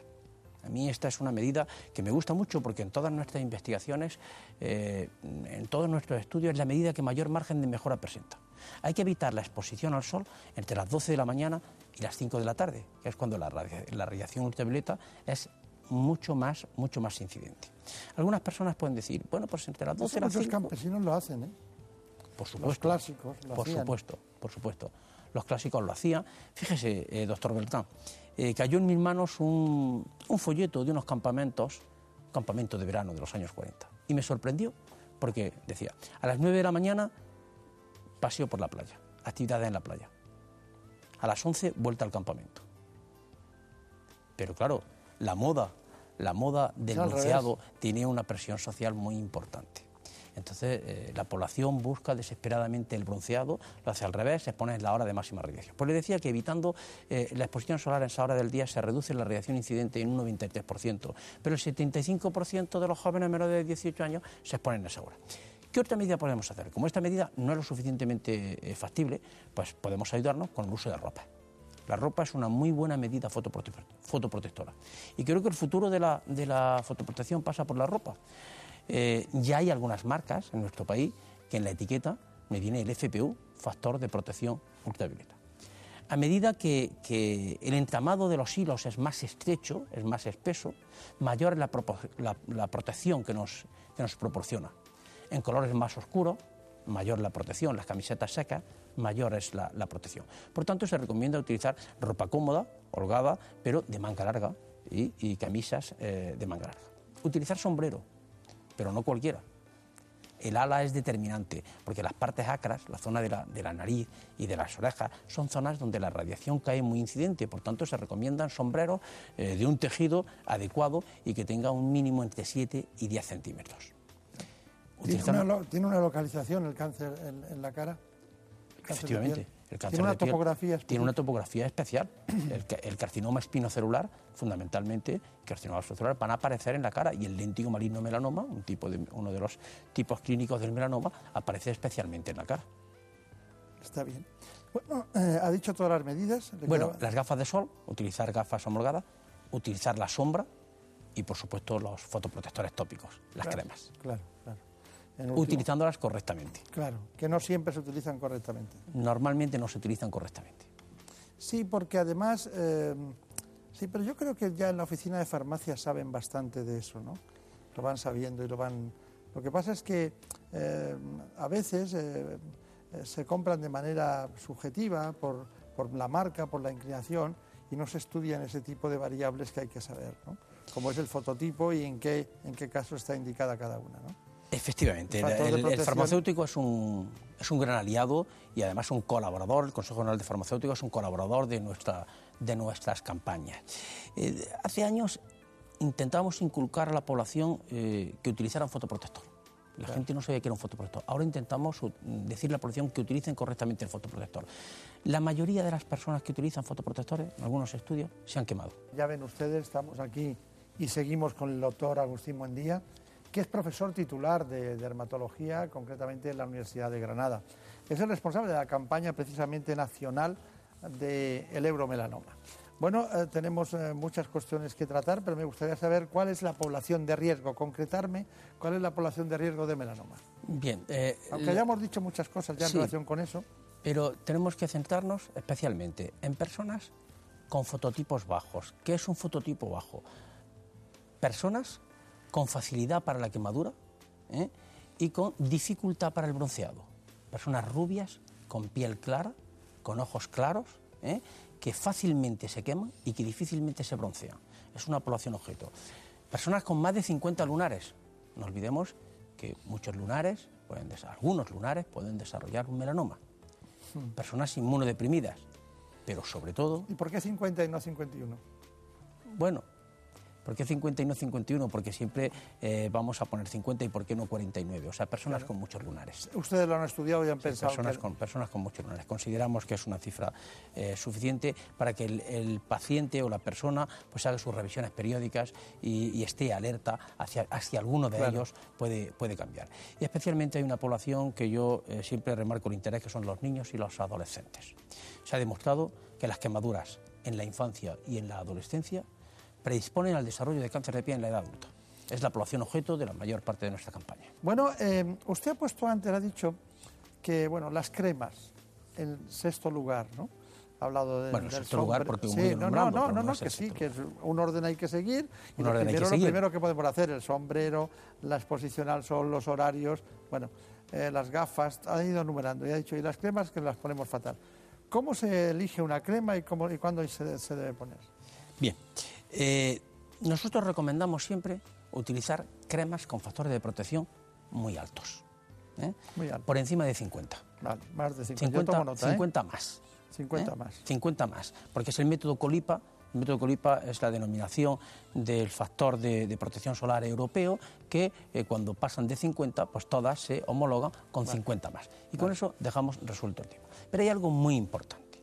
La crema hay que aplicarla en gran cantidad. Hay que aplicar 2 miligramos por centímetro cuadrado. Eso significa que hay que ser muy generoso. Hay que reaplicarla después de dos horas de exposición. Hay que aplicarse media hora antes de la exposición. Después de sudar, después de, nadar o de estar eh, con la arena, uno que se, eh, estar tumbado en la arena, hay que volver a aplicar crema. Pero hay algo importantísimo. La crema nunca es un método para estar más tiempo al sol, para prolongar el tiempo de exposición. La crema es un complemento más a la fotoprotección, junto con los métodos naturales. Porque a veces... ya me he eh, puesto la crema y nada más, ¿no? No, además la crema evita muchas veces la quemadura y eh, al evitar la quemadura me permite estar más tiempo al sol. Yo no conozco a nadie que se ponga la crema como ha dicho usted. ¿eh? ¿Usted conoce a gente? Muy pocos. Muy pocos. Yo no conozco a nadie. Muy pocos. Pero tenemos que potenciar el uso correcto de, de fotoprotección. Bueno, pues que sea enhorabuena, muchas gracias, ha sido un placer verle.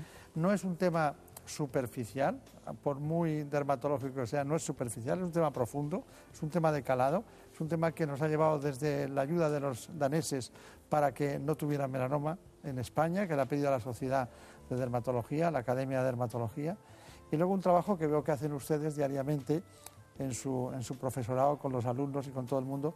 Veo que tiene más de 150 eh, publicaciones científicas, siempre en el ámbito de la promoción y la epidemiología, lo cual será por lo que sus compañeros lo han elegido para llevar a cabo este perfecto trabajo.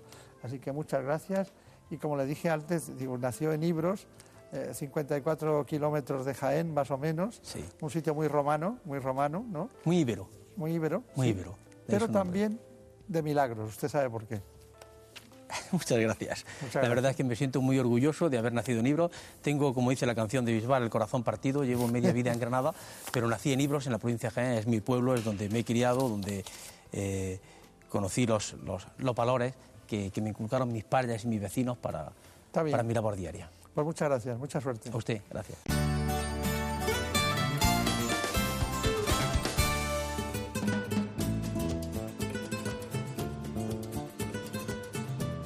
Ha llegado el momento de conocer lo que publican nuestros compañeros de La Razón en ese suplemento de A tu Salud.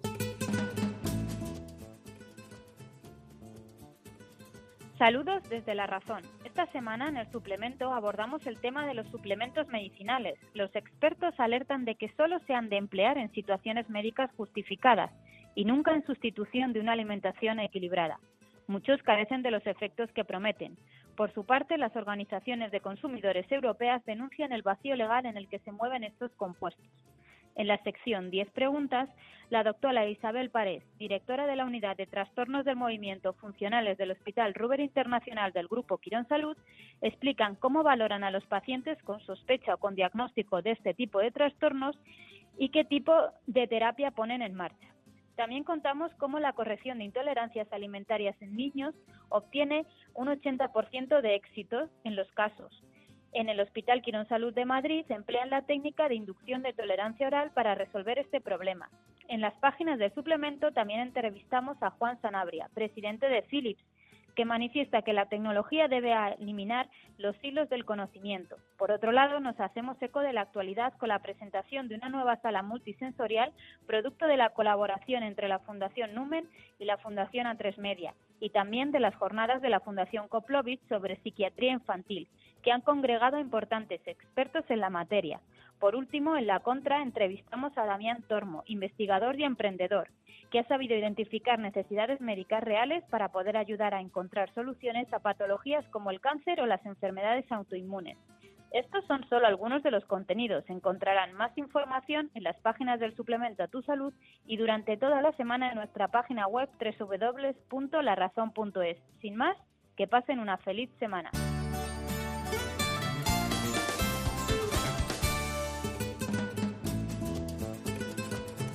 Ha llegado el momento más ilustrado en el ámbito del conocimiento de la sanidad y la salud pública en España. Viene de la mano del Global, Gaceta Médica. Si quieren ustedes estar bien de salud y además saber lo que pasa en el ámbito sanitario, tiene la palabra, se la damos en este instante, Santiago de Quiroga. Comenzamos con el repaso de la actualidad sanitaria. Esta vez nos vamos a una buena noticia, que son varias, y es los premios Best in Class a los mejores hospitales y servicios de España. Y es que los BIC alcanzan a muchas comunidades autónomas. ¿Qué significa esto? Pues que tenemos a los mejores hospitales, los mejores servicios, las mejores unidades y los mejores centros sanitarios muy bien repartidos por la geografía, aunque eso sí, algunos destacan más que otros. Se lo muestro en un breve repaso. El mejor hospital va para Andalucía, para Málaga, el Hospital Costa del Sol. La misma comunidad autónoma, Andalucía, también se lleva dos premios más en enfermedades infecciosas y en VH-Sida. La comunidad autónoma más premiada es Madrid, con 13 hospitales entre los que sitúa los mejores servicios o unidades de toda España en atención al paciente. A Galicia van cuatro servicios como los mejores del país, incluyendo el mejor centro de salud a Estrada de Santiago, que comparte premio, eso sí, en un premio que se llama Exequo, al mejor con los Alpes de la provincia también de Madrid, de la Comunidad Autónoma de Madrid. En Navarra recae el mejor servicio de hematología y hemoterapia en la Clínica Universidad de Navarra. Al País Vasco se van cuatro premios, incluyendo pediatría, ginecología y alergología, los mejores servicios de España, incluyendo también el de coordinación sanitaria. A la Comunidad Valenciana se van seis premios a los mejores servicios. Y eso sí, hay dos hospitales que destacan de forma especial. Uno de ellos, es el Hospital La Fe de Valencia, que eh, reúne cuatro premios a los mejores servicios, y el Hospital Marqués de Valdecilla en Santander, con seis premios a los mejores servicios de España. Y a Cataluña, en Cataluña aterrizan dos premios a los mejores hospitales, el mejor servicio de urgencias y el mejor centro de investigación en oncología, que recae en el Instituto de Valle de Hebrón. Y por supuesto, terminamos con el reconocimiento también del eh, resto de hospitales finalistas, de ese entramado extraordinario de centros de excelencia que inundan nuestra geografía y nos hacen estar muy tranquilos porque estamos en un sistema sanitario no solo bueno, sino que además está muy sensibilizado hacia la calidad en la atención al paciente. Así que los Best in Class un año más han sido un éxito y debemos estar muy contentos y satisfechos con la extraordinaria calidad de estos centros que he enumerado. Y una llamada general, como para finalizar, a la vacunación contra la gripe. Cada año mueren en España entre 8 y 15 mil personas y fallecen a causa directa de la infección viral. No estamos contando con otras cuestiones de morbilidad asociada. La vacunación, además, además de prevenir la, la infección en las personas más vulnerables, evita colapsos en los servicios de urgencias de los hospitales.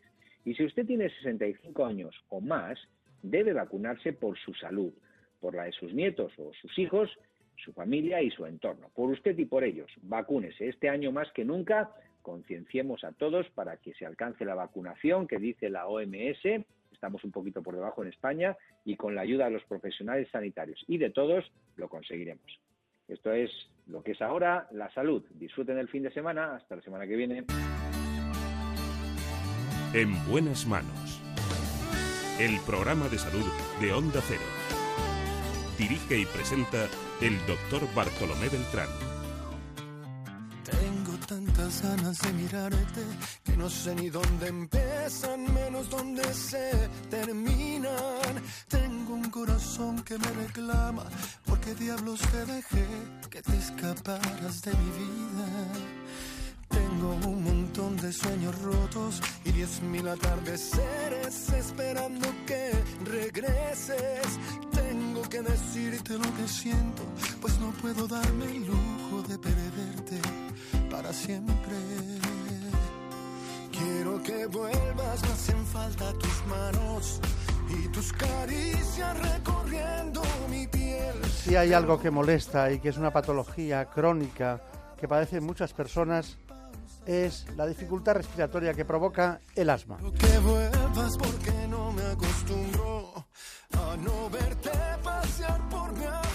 El asma provoca uno de los gastos sanitarios más altos de nuestro país.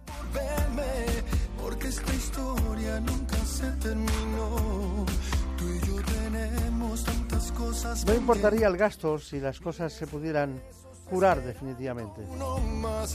Ah, Tenemos muchas soluciones para el asma, pero las vamos a conocer de cerca gracias a un neumólogo. Se trata del doctor José Miguel Rodríguez González Moro. Para nosotros, el doctor González Moro.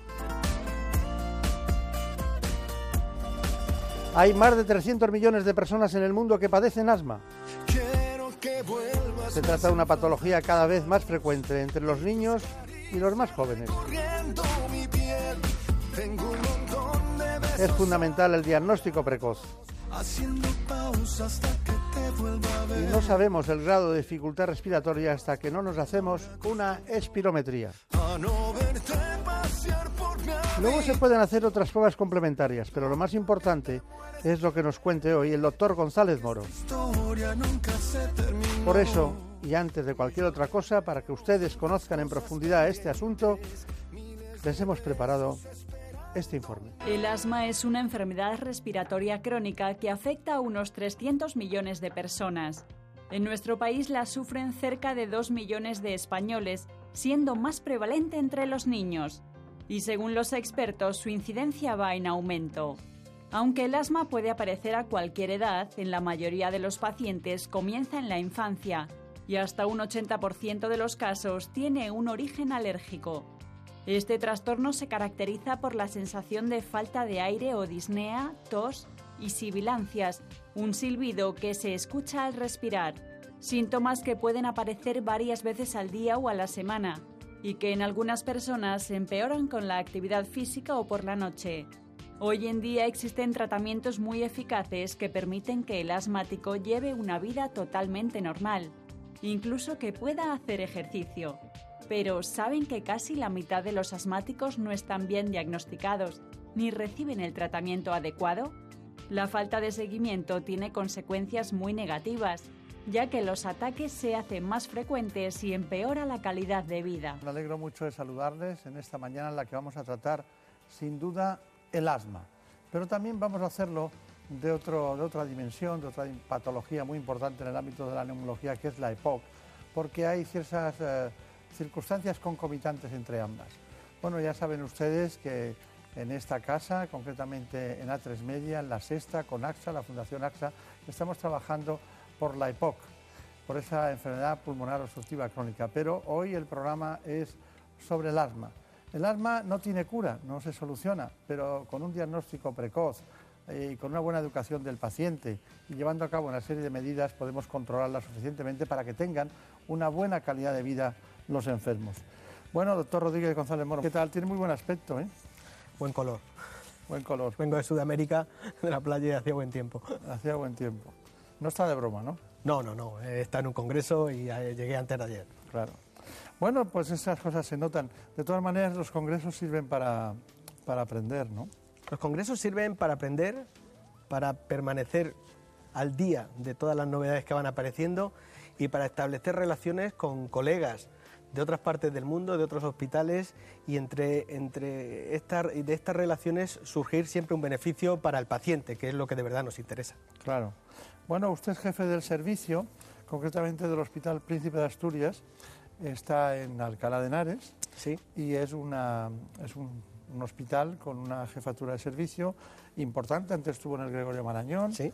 ha hecho muchas actividades en el ámbito de las sociedades científicas, tanto la nacional de la SEPAR como también en la Sociedad Madrileña de Neumología. ¿Es correcto? ¿no? Sí, en Neumomadrid también. Bien, eh, hay muchas cosas que me gustaría hablar con usted, pero hay una antes le he preguntado, eh, bueno, he, hablado del EPOC y del asma, ¿no? de las dos, y he dicho que tenían concomitancia. Luego lo matizamos. ¿Le parece bien que hablemos de eso más adelante en el espacio? Cuando usted quiera. Bien, eh, ¿es cierto que un 25% de pacientes pueden tener las dos cosas? Sí, es cierto, es cierto que cada vez vemos más pacientes que pueden tener las dos enfermedades o una enfermedad con unos rasgos parecidos a la otra, es decir, compartir lo que llamamos fenotipos mixtos, eh, enfermedades mezcladas, epocasma. Y estoy casi seguro que dentro de unos años usted me preguntará, hábleme algo de esa enfermedad que se llama epocasma, porque eh, va apareciendo una, nueva entidad que es la, mezcla de las dos enfermedades. Sí. Eso, eso ha pasado con la diabetes ¿no? y con el síndrome Sí. metabólico ¿no? Sí, sí. y con la obesidad, ¿no? Dia- diabesidad. ¿no? Van apareciendo nuevas enfermedades agrupando rasgos de, de otras, ¿no? Está claro. Bueno, eh, las yo he dicho que no se curaba el asma. ¿Me puede definir el asma? ¿Qué, qué entendemos por asma? Uy, hay alguien que decía que, que- que el asma es como el amor. Dice, todo el mundo sabe lo que es, pero nadie lo sabe definir bien y cada uno hace una definición que le, que le va, eh, que se asemeja o que Es sea... subjetivo, ¿no? Es subjetivo. Exactamente, es una definición subjetiva. Pero bueno, el asma es una enfermedad respiratoria, es una enfermedad de las vías respiratorias, es una enfermedad que se caracteriza porque se inflaman las vías respiratorias, es una enfermedad que tiene un componente genético, pero que sobre ese componente genético se añade un componente adquirido a lo largo de, de- de la vida y ese componente adquirido puede ser por alergias, puede ser por contaminación, puede ser por virus y que lo que es más importante, lo que ocurre es que esa inflamación de las vías respiratorias lleva a que se puedan estrechar. Y que claro, cuando una vía respiratoria se estrecha, da síntomas. ¿Y cuáles son esos síntomas? Pues son la tos, son la sensación de falta de aire y ese dato tan característico que nos comentan los pacientes asmáticos, doctor, me silba el pecho, tengo pitos en el pecho, tengo ruidos. Esos son los datos más característicos que definen esta enfermedad, el asma bronquial. Eso es lo que llaman ustedes sibilancias, ¿no? Sibilancias y roncus, dependiendo de si son de una tonalidad más, eh, más, fi- más fina o más gruesa, ¿no? Más, Bueno, más eh, aguda o más grave. Usted ha hablado del asma, pero claro, nosotros entendemos que son personas mayores, eh, pero también hay personas jóvenes. Entonces, eh, ¿cuándo debuta eh, el asma? Porque vemos a los asmáticos cuando, cuando ya tienen muchos síntomas, es cuando ya, no es que soy asmático, pero no lo dicen de jóvenes. Hay campamentos de niños Sí. asmáticos para educarles y para que tengan mejor calidad de vida. ¿Nos puede decir cuándo debuta el asma? ¿Por qué debuta? ¿A qué edades? ¿Cuáles son los picos o los grupos de edad? Pues como muy bien dice usted, hay dos grupos de edad. Uno son los niños. De hecho, es la enfermedad crónica más frecuente que hay en niños, el asma bronquial. Es cada vez más frecuente ver a, niños en los colegios haciendo deporte, porque no tienen por qué limitar la actividad diaria de los niños con sus inhaladores, con sus eh, eh, aerosoles, para, para poderlo hacer. Quizá entre el nacimiento y los 10 y 12, 12 años hay un pico de, de- de enfermos asmáticos y luego hay otro a partir de los 40 45 años, que es ya el asma del adulto. No significa que todos los niños tengan luego asma en el adulto. Hay muchos que cuando llega la adolescencia, los cambios hormonales, pues ese asma, entre comillas, desaparece, porque como usted decía en la introducción, el asma no se cura y puede volver a aparecer. Pero son los dos grandes picos, la adolescencia, la niñez, la infancia y luego ya eh, a partir de la madurez de la vida. Bueno, ah, tenemos enfermedades que no matan a las personas. ¿El asma eh, ocasiona muertes? Sí, sí. El asma es una enfermedad potencialmente seria y si no se hacen bien las cosas, hay algunos tipos de asma que pueden cursar eh, con formas graves, con formas graves que pueden llevar a urgencias, que pueden hacer que un paciente tenga que ser intubado para, para poder ser ventilado y hay casos de muerte por asma, que se llama asma fatal. Entonces hay que eh, tenerle siempre respeto como a cualquier enfermedad. ¿El asma es de todas las clases sociales y de todos los países? Sí, también. Pero hay países que tienen más asma y dentro de un, de otro- de uno- de un país hay zonas regionales que tienen más eh, prevalencia de asma. Por ejemplo, ahí en España hay más asma en las Islas Canarias. Probablemente factores climáticos, factores ambientales, factores de- de genéticos están influyendo en que haya asma más en, en unas zonas que otras. Las ciudades, la contaminación, las partículas diésel, etcétera, influyen en que pueda haber más casos de asma. Es decir, Bueno, es variable. Y, un asunto para ir de- delimitando. ¿El asma es un proceso crónico? Sí, el asma bronquial es una enfermedad crónica. Lo que pasa que no significa que el paciente asmático esté con síntomas siempre. Puede pasar temporadas sin prácticamente ningún síntoma. Y otros pacientes están con síntomas continuados. Ahí se diferencia un poco de la EPOC. La EPOC es una enfermedad crónica y en general progresiva. El asma es mucho más variable en el tiempo. Es una de las características del asma, la variabilidad. Y se pasan temporadas que el paciente con muy poquito tratamiento o incluso sin tratamiento, pues no tiene ningún síntoma y se encuentra perfectamente y hace una vida absolutamente normal. Pero no sería extrañar que apareciera varias veces al día o incluso a las semanas, ¿no? y varias veces a la noche, porque es una enfermedad cuyos eh, síntomas y sustos los da muchas veces por la noche por una serie de características que no iba a entrar porque hay un predominio de un tono vagal, de la afectación eh, a nivel pulmonar, pero muchos enfermos se ponen malos por la noche. Y podríamos decir que cualquier asunto, cualquier tema, cualquier factor que provoca vasoconstricción, es decir, eh, broncoconstricción, eh, da lugar al asma. Sí, claro. Hay muchos factores, pero estamos acostumbrados a pensar en, factores ambientales. Dices, la contaminación, el polen, cualquier agresión eh, externa, el polvo, el, moho, los hongos, eso, todos estos factores en personas predispuestas puede padecer asma, pero también hay otros factores que no son ambientales, factores emocionales, la risa, el pánico, el temor. ¿Quién no ha visto una película cuando el malo se acerca y de repente tiene el protagonista un ataque de asma como consecuencia del temor? Incluso el aire frío. También el aire frío. y dígame, ¿cómo, ¿Cómo cabalgan los, eh, los procesos asmáticos con los deportistas? Pues eh, es una muy buena, muy buena pregunta, porque mm, siempre nos preguntamos, nos preguntan los pacientes, claro, tengo asma, ¿ya no puedo hacer deporte? Sí, por supuesto que puede hacer deporte, siempre y cuando no esté teniendo una crisis, no esté agudizado. Es frecuente que muchos pacientes asmáticos puedan presentar un broncoespasmo en relación con el ejercicio y por eso muchas veces les aconsejamos que antes de iniciar un ejercicio se den dos inhalaciones de, un salbutamol, de un broncodilatador. Pero lo que sí que decimos es que en general el paciente asmático, y hablamos mucho de, mucho, hay muchos niños, pues sigan haciendo una vida normal o lo más normal posible porque el tratamiento, un buen tratamiento, va a permitir eh, hacer vida normal. Tenemos grandes deportistas, grandes deportistas que, son o, que han sido asmáticos cuando hacían eh, eh, el deporte de élite. Está bien, son muchos, muchos aspectos que quería matizar, los tenía aquí anotados para que no se nos olvidaran. Nos acompaña el doctor Rodríguez González Moro, que trabaja como jefe de servicio del Hospital Príncipe de Asturias en Alcalá de Henares. Tengo aquí eh, una serie de cuestiones que quiero saber. Eh, ¿Cómo diagnosticamos un proceso asmático? ¿Cómo se diagnostica? Eh, hay muchas cuestiones que se pueden utilizar. Yo le digo algunas y usted me dice si es correcto o no y qué hacer. La prueba de provocación con metacolina. Correcta, hay que hacer, correcto, hay que hacerla cuando existen dudas diagnósticas, no siempre hay que hacerla, por supuesto. ¿Y, y la espirometría con prueba de broncodilatación? Hay que hacerla siempre. ¿Esta siempre? Siempre, siempre. ¿Y ustedes se lo dicen a los pacientes, se lo explican? Claro, tenemos que hacerla siempre. La espirometría puede ser normal, puede ser normal, a diferencia también de la EPOC que hablábamos antes. La espirometría lo que nos mide es un poco la velocidad del paso del aire a través de las vías respiratorias. Cuando hay una estenosis, una estrechez, pasa a una menor velocidad y menos cantidad de aire. Y por eso nos es básica para diagnosticarla. Pero eh, hay veces que, que, el paciente está bien, está sintomático, le haces una espirometría y es normal. Entonces, recurres a la metacolina, es decir, intentar provocarle el asma en el laboratorio. Es un poco la, ¿Y las broncoprovocación. Claro. Eh, ¿Y las pruebas de inhalación o pruebas con ejercicio o inhalación de aire frío? Sí, también. Eh, utilizamos otros métodos de provocar, parecido al tema de la, de la, metacolina que decía, y se puede provocar asma haciendo ejercicio al aire libre o se puede provocar eh, asma con alguna otra sustancia o con eh, el aire frío o alguna otra cosa. ¿Prueba radiológica imprescindible?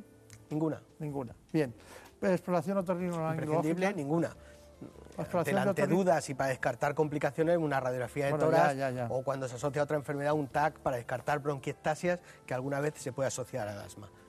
Y, decía, y no, y decía la otra, otorrinolaringología, es decir, porque hay muchas personas que tienen rinitis alérgica que al cabo del tiempo acaban cursando con un asma, ¿no? Es decir, o debutan con una rinitis alérgica. Conveniente. Siempre digo a los pacientes lo mismo. La nariz es el único bronquio que se toca con el dedo para mm, dar valor a que el aparato respiratorio empieza en la nariz y todo lo que ocurre en la nariz puede tener traducción dentro de los bronquios. Creo que, es importante valorar la nariz, valorar los senos paranasales y valorar que no haya pólipos, que se asocian con bastante frecuencia al asma, que no haya rinitis, etcétera. ¿Usted a un asmático le haría pruebas alérgicas? Pues dependiendo un poco de la sospecha clínica. Siempre hay que preguntar si, porque hacer pruebas alérgicas de forma indiscriminada, si no hay una sospecha clínica, tampoco tiene ningún fundamento. Pero tú preguntas al paciente si hay alguna relación ambiental que le provoque los síntomas y entonces para confirmarlo y para verificarlo sí que puedes hacer las pruebas alérgicas. ¿Y usted haría una pHimetría esofágica? De forma rutinaria no. Para lo que hay una inhalación constante y permanente en las ciudades es la contaminación que provoca ataques, accesos agudos de asma. Hemos preparado esta información sobre contaminación y asma. Desde hace algunos años se está investigando la relación entre los problemas respiratorios y ciertos factores como la contaminación ambiental.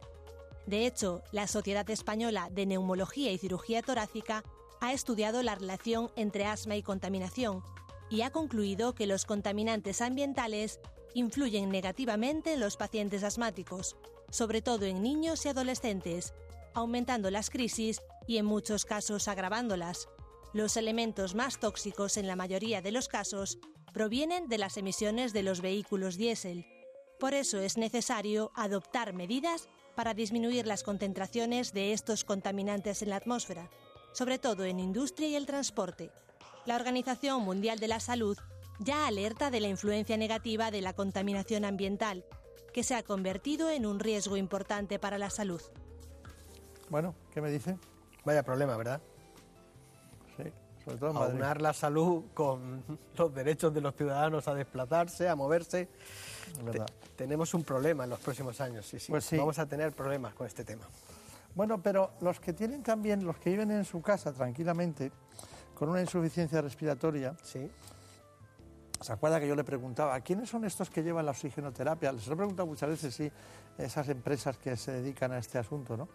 Y claro, eso es, una, es un, costo para la seguridad social muy importante. Claro. Porque se usa como un tratamiento. Es como, es el oxígeno que necesitan para respirar, oxigenoterapia. Bueno, entonces es fundamental para disminuir el riesgo de los propios pulmones. ¿no? Eh, los asmáticos utilizan la oxigenoterapia. los asmáticos utilizan la oxigenoterapia eh, con mucha menos frecuencia que los pacientes con EPOC. Pero sí es cierto que hay pacientes con asma, con asmas crónicos, que, a la larga pueden desarrollar una insuficiencia respiratoria.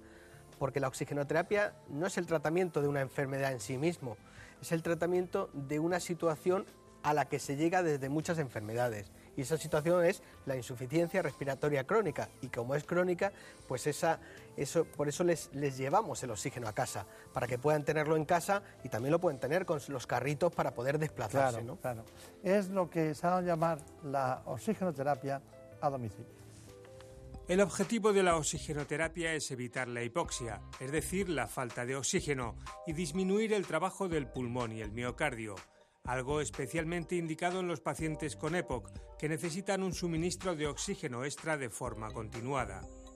Controlar y dosificar el suministro de oxígeno es fácil, ya sea con botellas de oxígeno comprimido o con concentradores. Existen incluso sistemas portátiles que permiten una gran movilidad al paciente, que es en todo momento quien maneja la situación. Ya se administre mediante una cánula nasal una mascarilla simple o mascarilla con reservorio, siempre hay que seguir unas estrictas normas de higiene. Las precauciones son mínimas pero imprescindibles. No alejarse demasiado de la fuente de oxígeno, no tocar las botellas, vigilar que no haya fugas y mantener el oxígeno lejos de fuentes de calor. Y por supuesto no fumar. En resumen, con más oxígeno se viven más años y con mejor calidad de vida, se duerme mejor y se evitan los constantes ingresos hospitalarios. Beneficios a largo plazo que son la base fundamental de este tratamiento. Bueno, pues ya lo hemos visto, ya lo habíamos matizado antes. Hemos llegado a la recta final de este espacio, hay un asunto que es importante, eh, cosas que deberíamos recordar para los asmáticos y para aquellas personas que son asmáticas y posteriormente y a su vez tienen enfermedad pulmonar obstructiva crónica. Muy bien, vamos a ello. Vamos. La verdad que hemos pegado un buen repaso a, estas dos eh, importantes enfermedades respiratorias, el asma y la EPOC. En el asma hay que recordar que es una enfermedad que con frecuencia puede empezar en la, en infancia, si un niño tose, si un niño tiene bronquitis de repetición, si un niño mm, no quiere hacer deporte porque mm, afirma que se ahoga, que tiene fatiga, es necesario estudiarlo y descartar que tiene un asma. Es una enfermedad en el la cual hay con mucha frecuencia un componente alérgico y es una enfermedad que es variable en el tiempo, es decir, podemos estar temporadas bien y temporadas mal. Y recordar que es una enfermedad que se trata con inhaladores. Y esto es una ventaja, pero a la vez puede ser un inconveniente en cuanto a manejar bien estos inhaladores. Estos inhaladores tienen básicamente mm, dos, dos medicamentos. Unos broncodilatadores que nos sirven para mantener abiertas esas vías respiratorias que están obstruidas y tienen unos corticoides inhalados, que eh, son fármacos que actúan contra la inflamación que caracteriza al asma. Y estos corticoides inhalados a nivel de las vías respiratorias no ocasionan los efectos secundarios que tendrían si los tomáramos por boca. Hay que recordar también que cada vez está apareciendo una nueva enfermedad que vamos a llamar el epocasma y que dentro de unos años, hablaba con el doctor Beltrán, pues hablaremos de ella y que son estos pacientes que tienen características de las dos enfermedades. Recordar que la EPOC es una enfermedad ligada al consumo del tabaco y que el asma pues empeora por el tabaco, pero no es debida al tabaco. Y por último, eh, hemos hecho referencia al papel de la oxigenoterapia domiciliaria en aquellos pacientes que por cualquier enfermedad respiratoria o no respiratoria, cardíaca, por ejemplo, pues desarrollan una situación de caída de insuficiencia respiratoria, es decir, que les falta el oxígeno tan necesario para la vida en, las, en la sangre y entonces pues lo podemos aportar a través de eh, una serie de mm, dispositivos que se llevan a los domicilios del paciente. Esto ha sido un poco todo por mi parte, doctor Muy bien, Beltrán. esas son las conclusiones básicas y fundamentales. Eh, estaba yo admirado, digo, bueno, cualquier día me sustituye sin ningún problema. seguro que no. Seguro que sí, seguro que sí. Eh, Sería más difícil que yo pueda diagnosticar a los pacientes que tienen Seguro que no. problemas neumológicos. Bueno, conclusión, muchísimas gracias, ha sido un placer. ¿Qué tal va la nueva jefatura de servicio? Pues bien, como siempre luchando, pero bien. bien ¿Cuántos bien. son ustedes en el hospital? Eh, 11 personas, cuatro residentes, todas las enfermeras y las auxiliares que desarrollan un papel fundamental y no lo hemos dicho, pero en la enseñanza y en el manejo del asma la enfermería nos parece fundamental, es fundamental, ¿no? Pues mucha suerte, doctor González Moro, muchas gracias. Gracias. En buenas manos. El programa de salud de Onda Cero. Dirige y presenta el doctor Bartolomé Beltrán. Por un beso tuyo, contigo me voy.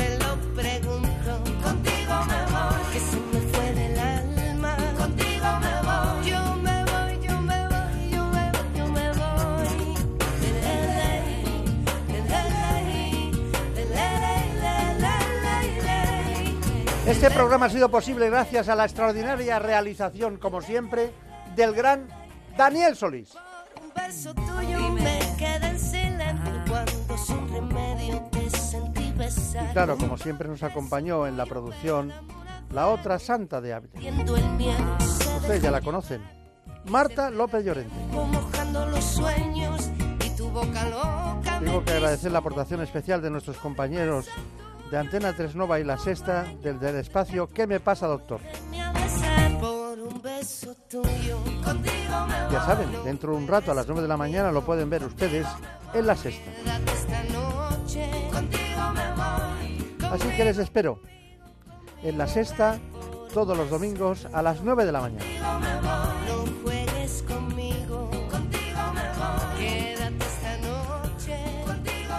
Es muy fácil de recordar. Ya saben, primera, segunda, las marchas de un coche y llegamos a la quinta, pero nosotros estamos en la sexta. Un verde saludable para las mañanas del domingo. La sexta. ¿Qué me pasa, doctor?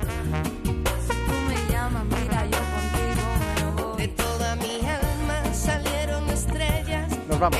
Volveremos la semana que viene. Seguiremos hablando de salud. Por un beso tuyo, contigo me voy.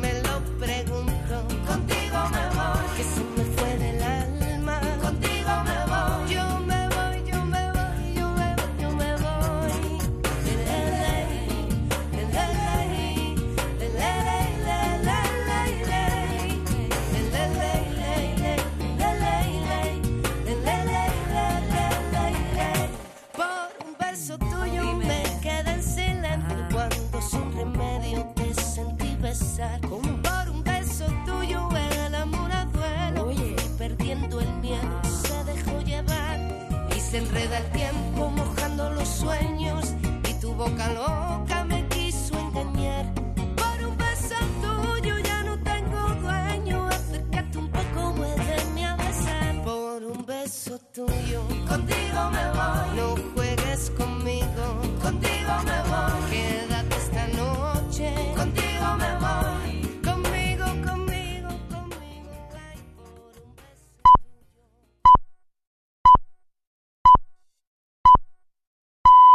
Son las 6 de la mañana, las 5 en la comunidad canaria.